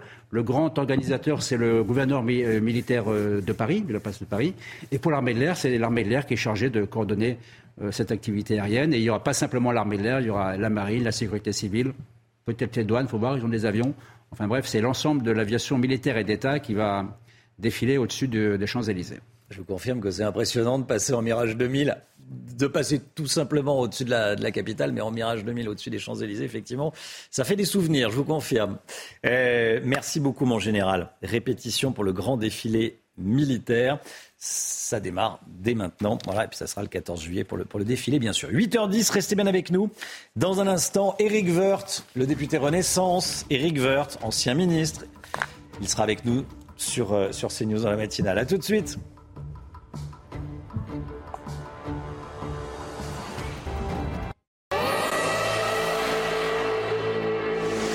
Enfant a été enlevé.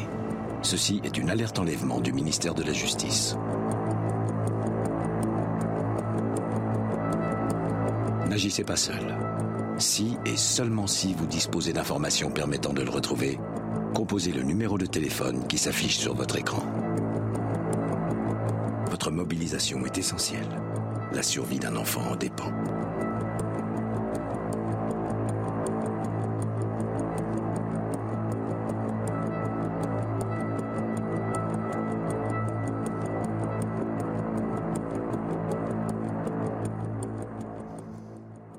Une alerte enlèvement est donc euh, en cours. N'intervenez pas, comme le dit la, la, voix sur ce clip. Vous appelez le 197 si vous avez des, des informations. On accueille Eric Woerth. Bonjour Eric Woerth. Bonjour. Député Renaissance de l'Oise, ancien ministre du Budget, ancien ministre du Travail. On va parler évidemment de ce qui va se passer aujourd'hui à, l'Assemblée nationale. Yael Braun-Pivet, la présidente de l'Assemblée, a, sifflé la fin de la partie, j'allais dire. Les députés ne pourront pas voter pour ou contre l'abrogation de la retraite à, à 64 ans.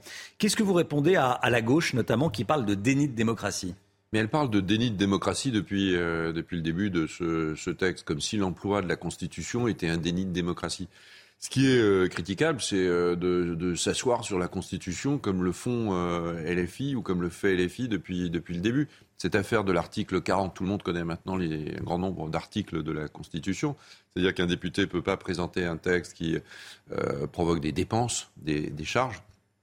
Il est vieux comme la Constitution, il est appliqué. Je l'ai appliqué moi-même comme président de la Commission des finances un grand nombre de fois, des milliers de fois, et quels que soient les partis politiques.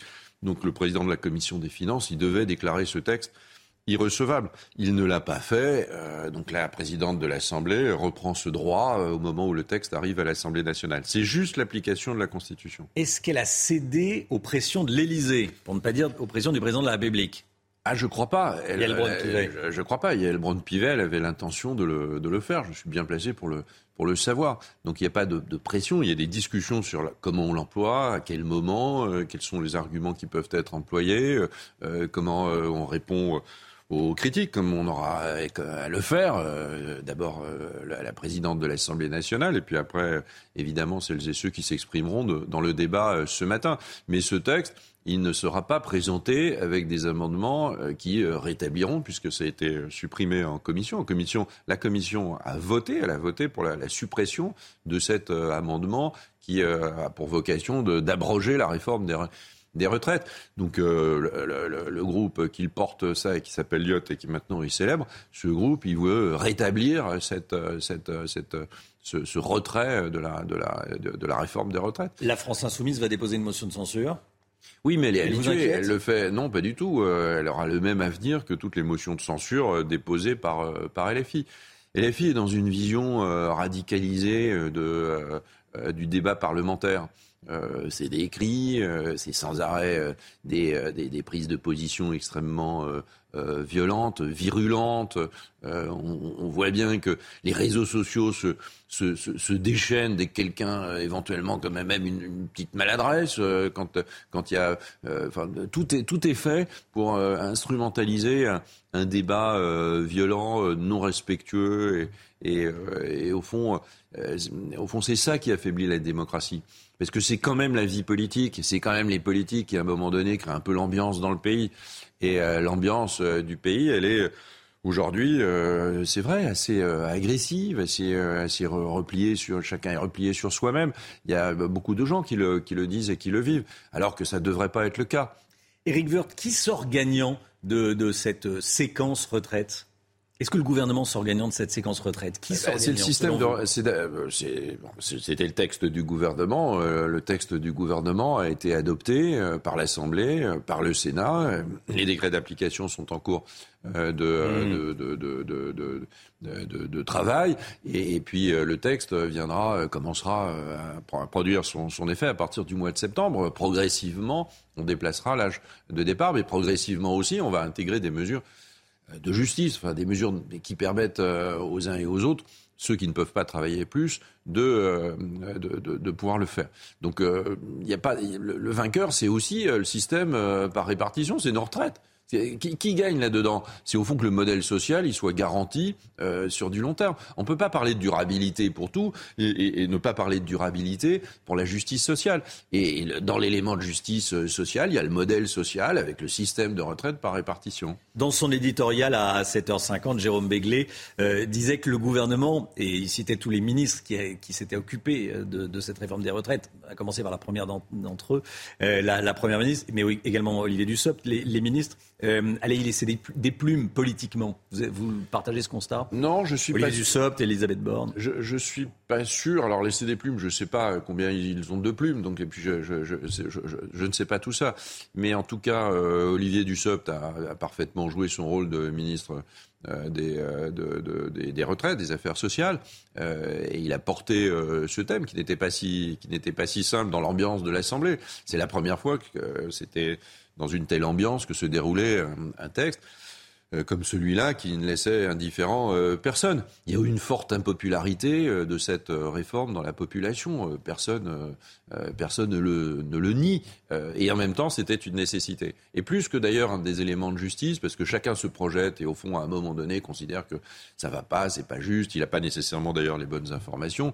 Mais quand même, ce qui est très très important, c'est la nécessité c'est que le texte, il était nécessaire. on ne on, on, on, peut pas laisser dériver un modèle de retraite qui qui euh, qui, qui, porte sur euh, sur les générations euh, futures. Ça, ça, va très loin. C'est la seule politique publique qui est autant ancrée dans, dans l'avenir où chacun au fond est solidaire de l'autre d'une génération à l'autre. C'est donc un très beau modèle, mais c'est un modèle fragile. qui dépend de la démographie aussi, de la productivité du travail. Et, et les ministres ont, je crois, fait, fait leur job. Vous avez été ministre euh, du Travail. Je voulais vous entendre également sur le, projet de loi plein emploi. Euh, il y a un point qui est très important sur le RSA, concernant le, RSA, revenu de solidarité active, euh, que touche environ 1 800 000 personnes en France, un peu moins de 2 millions. pourquoi est-ce que jusqu'ici, on n'a pas réussi à remettre au travail une partie des allocataires du RSA Le chômage baisse, mais le nombre de personnes au RSA, non. Je pense qu'on n'a pas dû mettre les moyens, euh, que certains allocataires euh, probablement n'en ont pas l'intention, euh, et puis que de l'autre. certains allocataires du RSA n'ont pas l'intention de reprendre un travail. Oui, ou ne peuvent pas. Enfin, voilà, je pas, hmm. on ne peut pas globaliser des 1 800 000 situations. Donc il faut rentrer dans le détail. Euh, des, euh, de la vie, euh, des, de, de l'historique de, de, chacun. Et le RSA, il avait été créé pour ça. D'ailleurs, le RMI, qui est l'ancêtre du RSA, dans I, c'était intégration. Ça veut dire qu'on verse ou insertion. Hmm. On verse une, on verse une intégration au monde du travail, intégration au, hmm. monde où les gens sont un peu exclus au fond d'une d'une partie de la société. Donc il y a un filet de sécurité minimum qui est, qui est, qui, est ce qu'il est. On vit pas bien avec le RSA, personne ne peut, ne peut en douter. Mais logiquement, c'est pas fait pour y rester. Oui. C'est fait pour remettre euh, quelqu'un, remettre, euh, remettre le, pied à l'étrier de quelqu'un qui tout d'un coup a, a, des difficultés. Et, et ça n'a pas été très bien fait. Euh, beaucoup d'allocataires ne sont pas suivis. Beaucoup de chiffres euh, aujourd'hui circulent. Il y a des mmh. expérimentations en ce moment dans plusieurs départements. Donc on peut pas en rester là. Alors ne tournons pas autour du pot, Eric Wirth. Est-ce qu'il faut euh, forcer, inciter beaucoup plus, être beaucoup plus directif envers certains bénéficiaires du RSA pour qu'ils reprennent une formation et qu'ils reprennent, comme on dit, euh, plus activement euh, le, chemin du travail? Euh, sans doute, il faut. Il y a un contrat d'engagement dans cette euh, hmm. dans France Travail, c'est-à-dire un, organe dans lequel, euh, quel que soit le, le, problème auquel chacun est confronté, il y aura une, un lieu où, où quelqu'un pourra venir parler des difficultés sociales, parler du RSA, parler de la, la reprise d'emploi, etc., etc. Et après, les personnes seront prises en, en charge. Ça veut dire qu'il faut mettre de l'argent, ça veut dire qu'il faut trouver des gens pour les prendre en charge, hmm. ça veut dire que les départements aussi, hein, qui sont responsables de cela, doivent aussi contribuer à tout cela. Euh, mais euh, il faut euh, dans le contrat d'engagement, il y a un contrat, c'est-à-dire qu'il y a un accord de, part et d'autre. C'est pas, on va pas obliger quelqu'un à faire ce qu'il ne veut pas faire, parce que de toute façon, ça marchera jamais. Mais dans le contrat d'engagement, on doit tenir compte de l'histoire de la personne, de, au fond, quels sont ses besoins pour ne pas rester dans la pauvreté. Le RSA, c'est la pauvreté. On est en dessous du seuil de pauvreté. Donc il faut absolument que ce contrat d'engagement il aboutisse à des solutions proposées. Et, ça, ça nécessite, euh, dans, le texte, 15 à 20 heures euh, par semaine euh, d'engagement de la personne. Ces 15 à 20 heures seront utilisées pour des formations et, puis, et, puis, et, puis, et puis le contrat d'engagement le précisera. Mais, mais il faut derrière que ce soit suivi des faits. Quand on voit que quelqu'un qui aujourd'hui demande le RSA à la CAF, souvent il n'est pas inscrit à Pôle emploi, Bon, ça peut être le cas, hein, on peut le comprendre. Peut-être n'est-il plus euh, capable de reprendre un emploi. Il faut comprendre pourquoi et trouver d'autres solutions. Euh, et puis, euh, en même temps, avant de recevoir son premier rendez-vous pour parler éventuellement d'insertion, il peut se passer six mois. C'est pas acceptable. Donc, le gouvernement, il met, met l'accent sur la simplicité il y a une adresse, voilà, quand il y a un problème de nature d'emploi ou d'insertion, il y a mmh. une seule adresse. Ce sera France Travail et ce sera un peu partout euh, Ça, en Le projet de loi on s'appuiera, on s'appuiera sur des organismes qui existent. On ne va pas recréer des organismes qui existent, mais tout, tout cela va être mis en tension pour essayer de faire en sorte que le de, de, ne pas faire en sorte que le, on ait le, RSA pour seul horizon. Évidemment, pas possible.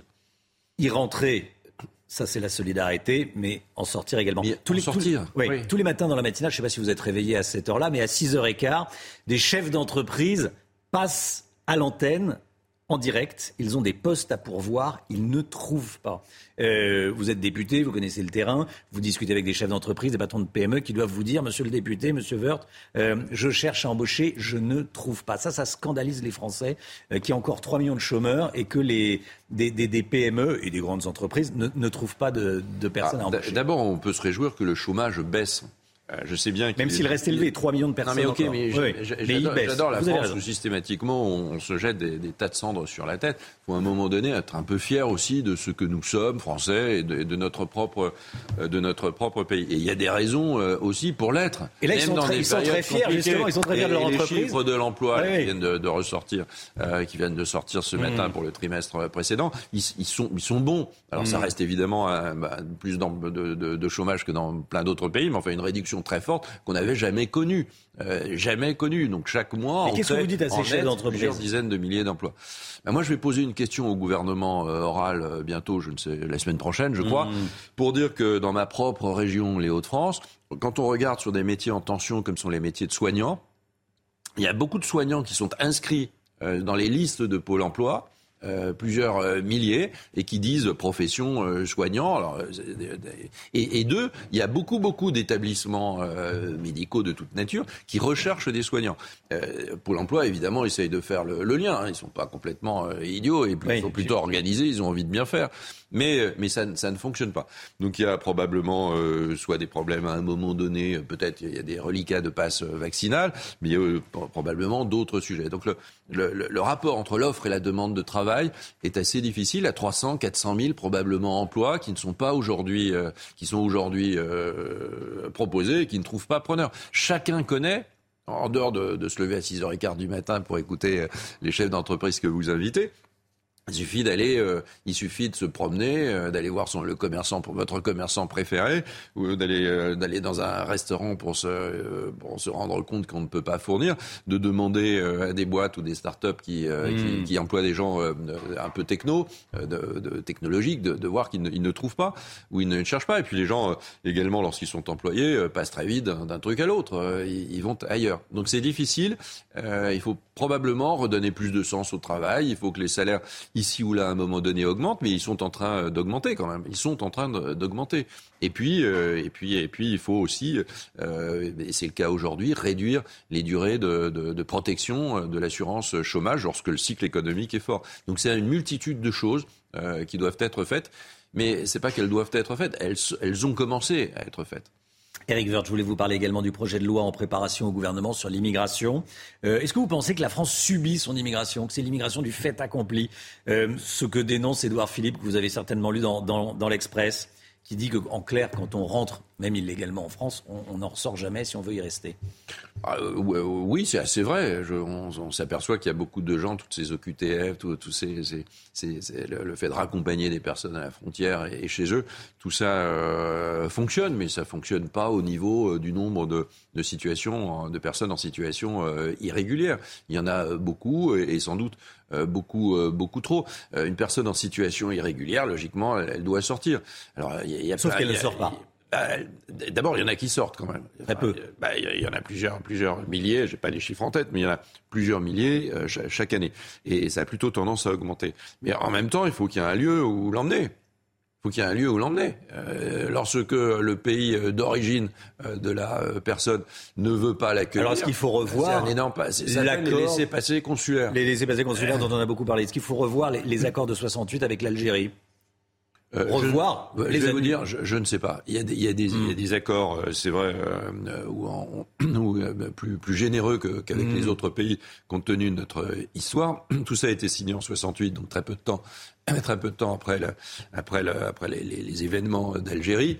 Euh, bon, je ne sais pas. C'est un problème d'abord diplomatique. Euh, les, les, liens avec l'Algérie sont des liens aujourd'hui euh, complexes et continuent euh, à l'être. D'ailleurs, c'est vrai avec un certain nombre de pays du, du, du, du Maghreb. Donc, il faut faire très très attention à cela. Moi, je, je, je pense qu'il faut euh, vraiment que les choses soient éclaircies euh, avec l'Algérie, notamment sur leur capacité à reprendre leurs propres ressortissants lorsqu'ils mmh. sont entrés de manière irrégulière sur le territoire euh, français. Il doit y avoir là un vrai donnant-donnant. Je pense que le gouvernement est sur cette ligne. Une dernière question, Eric Woerth. On parle d'un remaniement bientôt. Est-ce que vous avez des informations? On n'a jamais d'informations sur le remaniement, ou alors on en a toujours trop, c'est-à-dire en général des informations fausses. Je reformule ma question. Est-ce que vous seriez intéressé par un poste de ministre? Est-ce qu'on pourrait vous voir d'ici à, cet été, à la fin de l'année, euh, Écoutez, au gouvernement? euh, Personne ne me l'a proposé, donc je ne peux pas répondre à cette, euh, à cette question, parce qu'aujourd'hui, elle, aujourd'hui, elle se pose vraiment pas. Ce sont des questions auxquelles on peut réfléchir dans ces périodes quand on est un, un député comme pas vous, nécessairement. Vous savez, quand on a déjà été au gouvernement, on a envie évidemment souvent d'y retourner, mais ça dépend pour quoi faire. Et puis, euh, et puis, et puis, mais, mais en même temps, c'est pas, oui, on, peut, on peut faire autre chose. Merci beaucoup. Mais, participer à la vie publique mmh. aujourd'hui, c'est essentiel, qu'on soit député, élu local, euh, euh, ministre, c'est fondamental. Il faut qu'on recrée de la cohésion en France. tous les éléments sont là pour le faire. Tous les éléments. Il faut arrêter de broyer du noir sans arrêt. Merci beaucoup, Eric Woerth. Ça sera le mot de la fin. Arrêtez de broyer du noir sans arrêt. Merci, Monsieur le député Renaissance. Bonne journée à vous. La matinale continue sur CNews.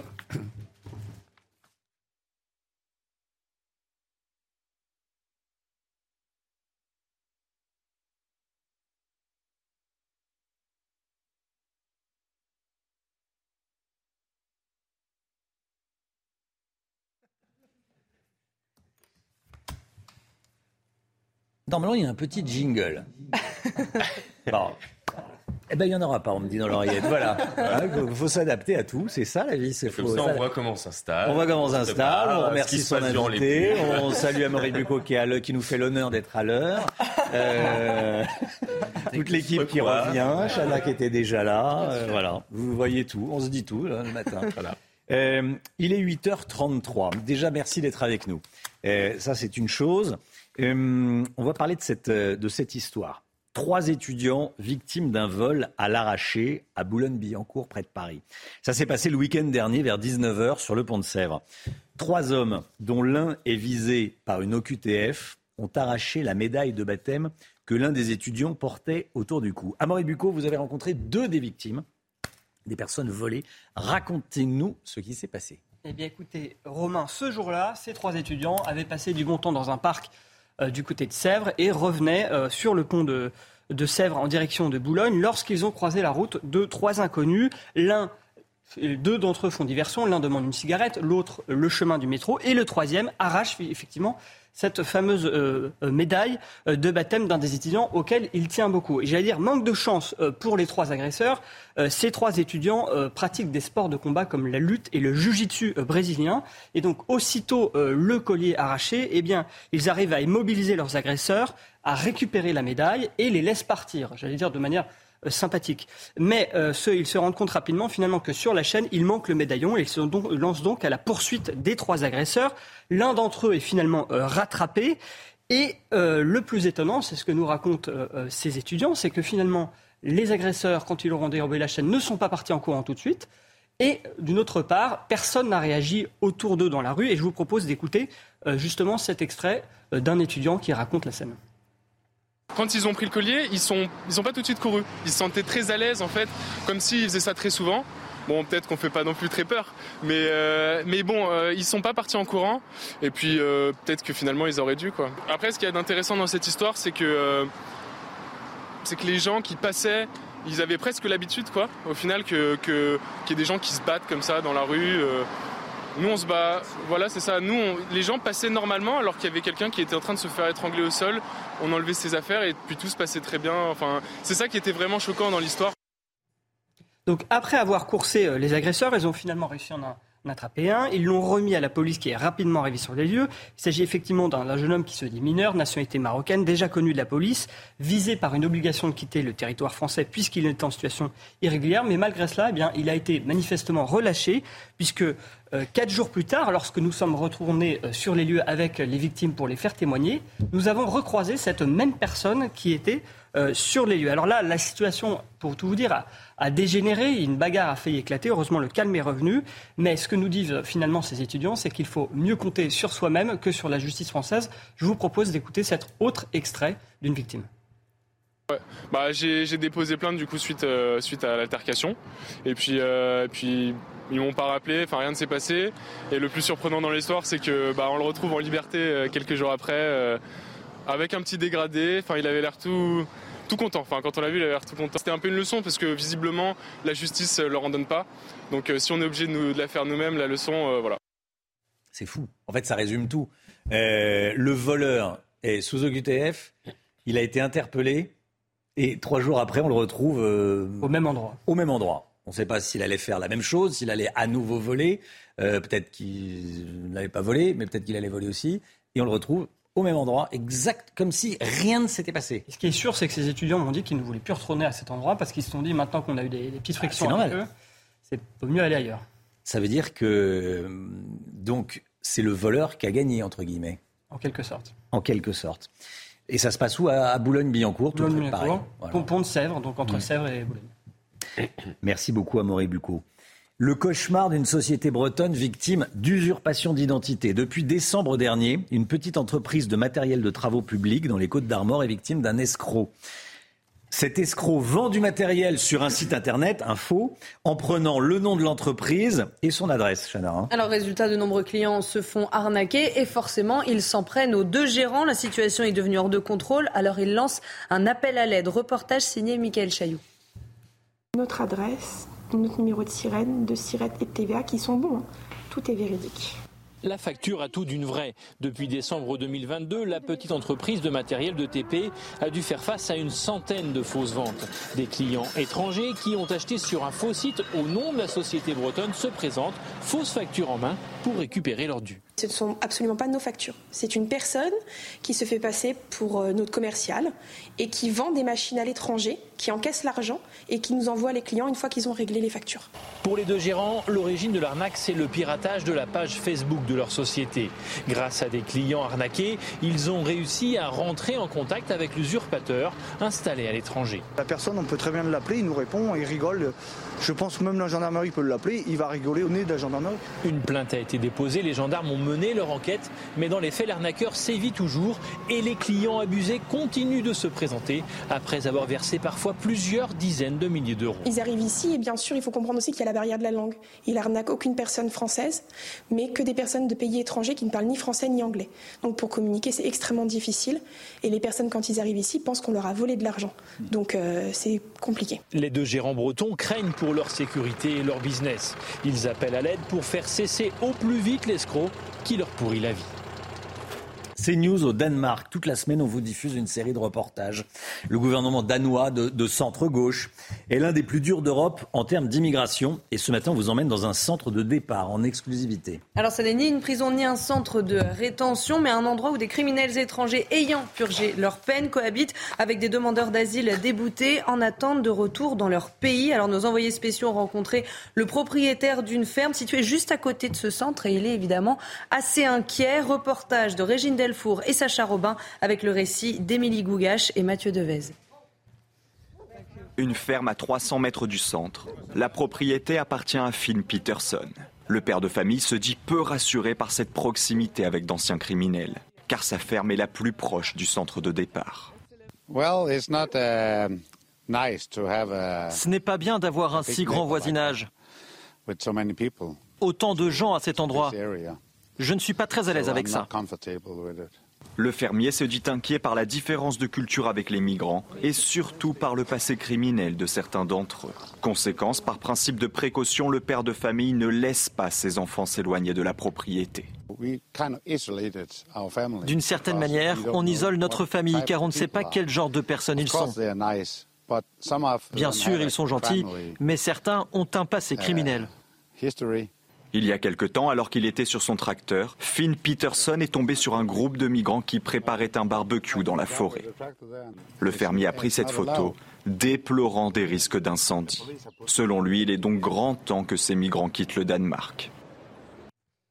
Le pape François va bien, c'est ce qu'a déclaré le chirurgien qu'il a opéré hier d'une hernie abdominale dont il souffrait depuis longtemps. L'opération de 3 heures s'est faite euh, sans complications et le souverain pontife de 86 ans a même plaisanté à son réveil, ce qui est plutôt bon signe. On vient d'apprendre qu'une zone de plus de 600 km a été inondée après la destruction du barrage de Kakovka. 600 km. Emmanuel Macron va envoyer une nouvelle aide à l'Ukraine, aide humanitaire après la, après la destruction de ce barrage. Dans les toutes prochaines heures, regardez, une dizaine de tonnes d'équipements et de biens humanitaires d'urgence vont être livrés. Hein. Oui, dans le détail, cette livraison contient des purificateurs d'eau, des kits familiaux d'hygiène, 500 000 tablettes de purification d'eau et plusieurs réservoirs de stockage. Le général Bruno Clermont est avec nous. Mon général, euh, on va faire un point sur la, situation. Déjà, une zone, euh, on l'apprend, de 600, mètres, 600 km, de plus de 600 km a été inondée après la, la destruction de ce barrage. C'est sur la rive droite du fleuve Dniepr qui est contrôlé par les Ukrainiens. À qui ça profite cette situation? Qui est le plus embarrassé, ou alors je formule différemment, qui est le plus embarrassé entre les Russes et les Ukrainiens de cette situation, de cette inondation? C'est difficile de répondre à cette question hmm. parce qu'en réalité, les deux camps sont embarrassés. Il y a des avantages et des inconvénients pour les deux camps. Et on note en particulier que les, Occidentaux, Américains et Britanniques en particulier, qui sont les soutiens majeurs de l'Ukraine, réservent leur, analyse et, leur analyse concernant l'origine de, ce, de, cette dégradation du barrage qui n'est pas détruit, hein, qui est simplement endommagé, qui fait qu'une partie de ce grand réservoir se déverse euh, en, aval euh, vers les villes de, Kiev, vers les villes de Kherson et vers le delta du euh, et, vers la mer Noire. En réalité. Euh, les deux camps sont touchés. Ils sont touchés à la fois parce que les zones sont inondées, des villages en zone ukrainienne, des villages en zone russe. Ils sont touchés parce que ça va être des conséquences extrêmement nuisibles sur l'approvisionnement en eau douce de la Crimée, pas de de Crimée, mais également de toutes ces régions. Donc la, la Russie va également souffrir avec la Crimée de, la destruction de ce barrage.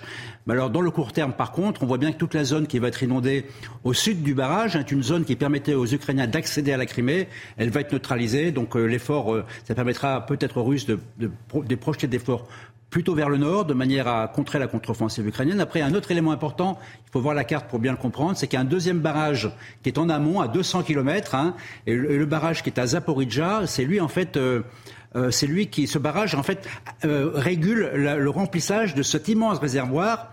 Et au fur et à mesure que le réservoir va se vider, eh bien, éventuellement, les Ukrainiens pourraient paxer dans leur contre-offensive pour attaquer les Russes de l'autre côté. Donc je pense qu'il faut attendre un petit peu, euh, quand même, euh, quelques jours, quelques semaines peut-être, pour savoir ce qu'il en est. Aujourd'hui, priorité à la, solidarité, internationale et à l'aide humanitaire pour toutes ces populations qui sont, une fois de plus, euh, gravement touchées par cette guerre. Merci, mon général. Un documentaire exceptionnel sur Canal+. Il s'appelle Adieu ma honte. Le personnage principal est Wissem Belgassem, 35 ans. Il a voulu embrasser une carrière de footballeur, mais en a été empêché parce qu'il était homosexuel parce qu'il est d'ailleurs, il était, il était sur ce plateau euh, avec nous. Et, euh, il a voulu euh, cacher son homosexualité jusqu'à ce qu'il en ait marre de le faire. Il a donc quitté son, son, club de football. Il raconte ça dans un documentaire très émouvant. Ça reste encore très compliqué dans le, dans le milieu du football, l'homosexualité. Le documentaire est en quatre épisodes. Vous pouvez le regarder sur MyCanal. Wissem Belgassem était sur notre plateau à 7h10. Selon lui, en France, aucun joueur n'a encore assumé son homosexualité. C'est quasiment une injonction que d'être hétéro euh, dans le monde du football. Donc il fallait bah, avoir des petites copines, il fallait rire aux blagues misogynes, aux blagues homophobes, etc. En France, le constat, il est implacable. Zéro joueur qui est out et qui joue. Et qui a fait son, qui a fait son coming out. Donc euh, pour moi, les conditions ne sont pas réunies pour que quelqu'un puisse euh, bah, prendre la parole et dire voilà, je suis gay, je suis footballeur professionnel. Voilà, ça s'appelle Adieu ma honte et vous pouvez le retrouver sur MyCanal. 9h moins le quart, la santé avec le docteur Brigitte Millot. C'est tout de suite. Ce programme vous est proposé par Trontal, le vermifuge appétant en forme d'os. Bonjour Brigitte. Bonjour. Bonjour docteur. Demain se termine la semaine nationale de prévention du diabète et vous nous parlez ce matin de l'intérêt de l'exercice physique dans la prévention de cette maladie qui touche 4 millions de Français. Le diabète touche 4 millions de Français. Euh, chaque jour, 400 Français découvrent qu'ils ont un diabète. Ah oui. Euh, le diabète, c'est quand on a un taux de sucre trop élevé euh, dans le sang. Euh, ce taux de sucre, il est régulé essentiellement par une hormone qu'on appelle l'insuline. Vous le savez, le carburant essentiel de l'organisme, du fonctionnement de toutes nos cellules, hein, c'est le sucre. Le sucre pour les cellules cérébrales, pour toutes les cellules, dès que vous faites un exercice physique, l'énergie, le carburant, c'est lié au glucose, au taux de sucre. Et ce sucre, il est régulé essentiellement par l'insuline. Et dans les diabètes, parce qu'il y a deux types de diabète, il y a un problème avec cette hormone qui, normalement, est là pour favoriser l'entrée du sucre dans nos cellules, pour qu'elle fonctionne bien. Et eh bien là, il y a un problème avec cette hormone. Dans le diabète de type 1, il n'y a plus du tout d'insuline. Euh, c'est une maladie auto-immune qui touche les plus jeunes, qui est le moins fréquent des diabètes. Et il est là, il faut se piquer avec de l'insuline, hein, c'est le seul traitement. Et après, il y a ce qu'on appelle le diabète de type 2, qui est le plus fréquent. On l'appelle aussi le diabète de la maturité. Et là, en fait, c'est quand l'insuline finit par s'épuiser et ne plus faire son boulot. Et donc, finalement, le sucre n'arrive plus à rentrer dans les cellules qui en ont besoin pourtant.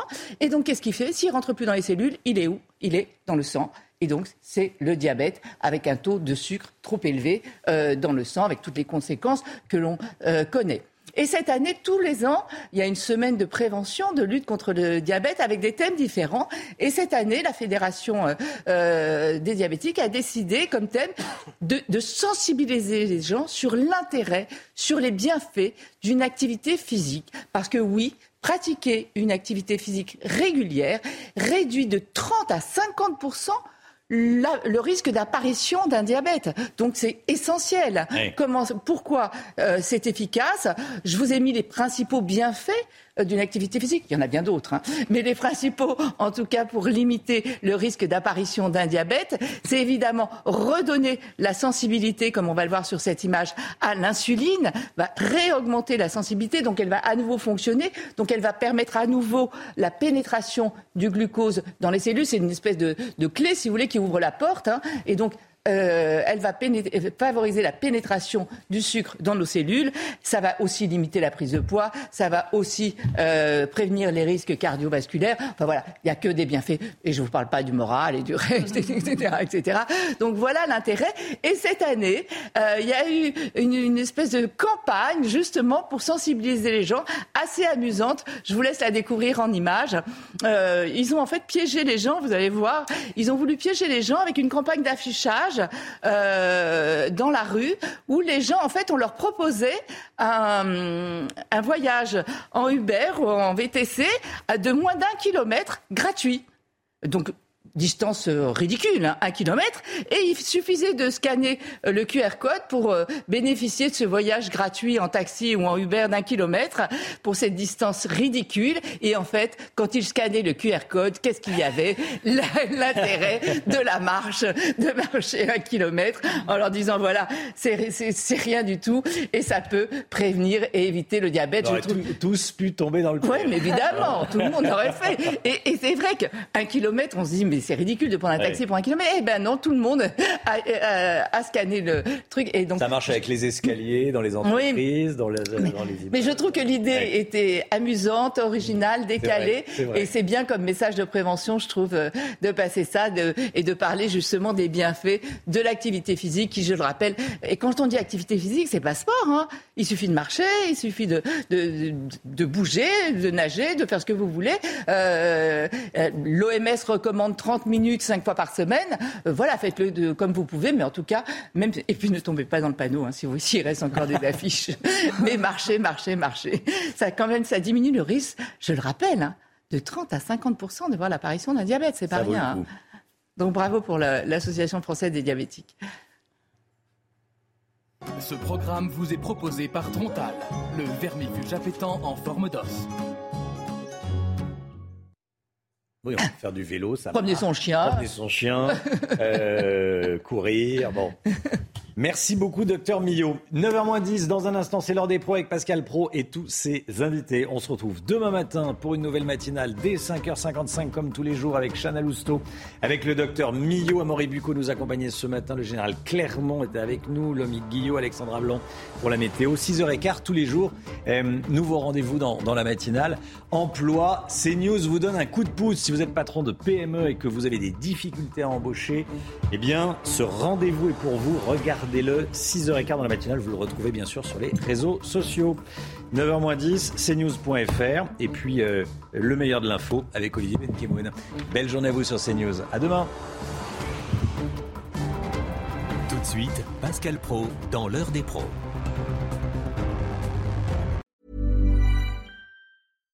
When you make decisions for your company, you look for the no-brainers. And if you have a lot of mailing to do, Stamps.com is the ultimate no brainer. It streamlines your processes to make your business more efficient, which makes you less busy. Mail checks, invoices, legal documents, and everything you need to keep your business running with Stamps.com. Seamlessly connect with every major marketplace and shopping cart. Schedule package pickups and see your cheapest and fastest shipping options from different carriers. With rates up to 89% off USPS and UPS rates. And with the Stamps.com mobile app, you can take care of mailing and shipping wherever you are. Make the same no-brainer decision as over 1 million other businesses with Stamps.com. Sign up with Code PROGRAM for a four-week trial, plus free postage and a free digital scale. No long-term commitments or contracts. That's Stamps.com. Code PROGRAM.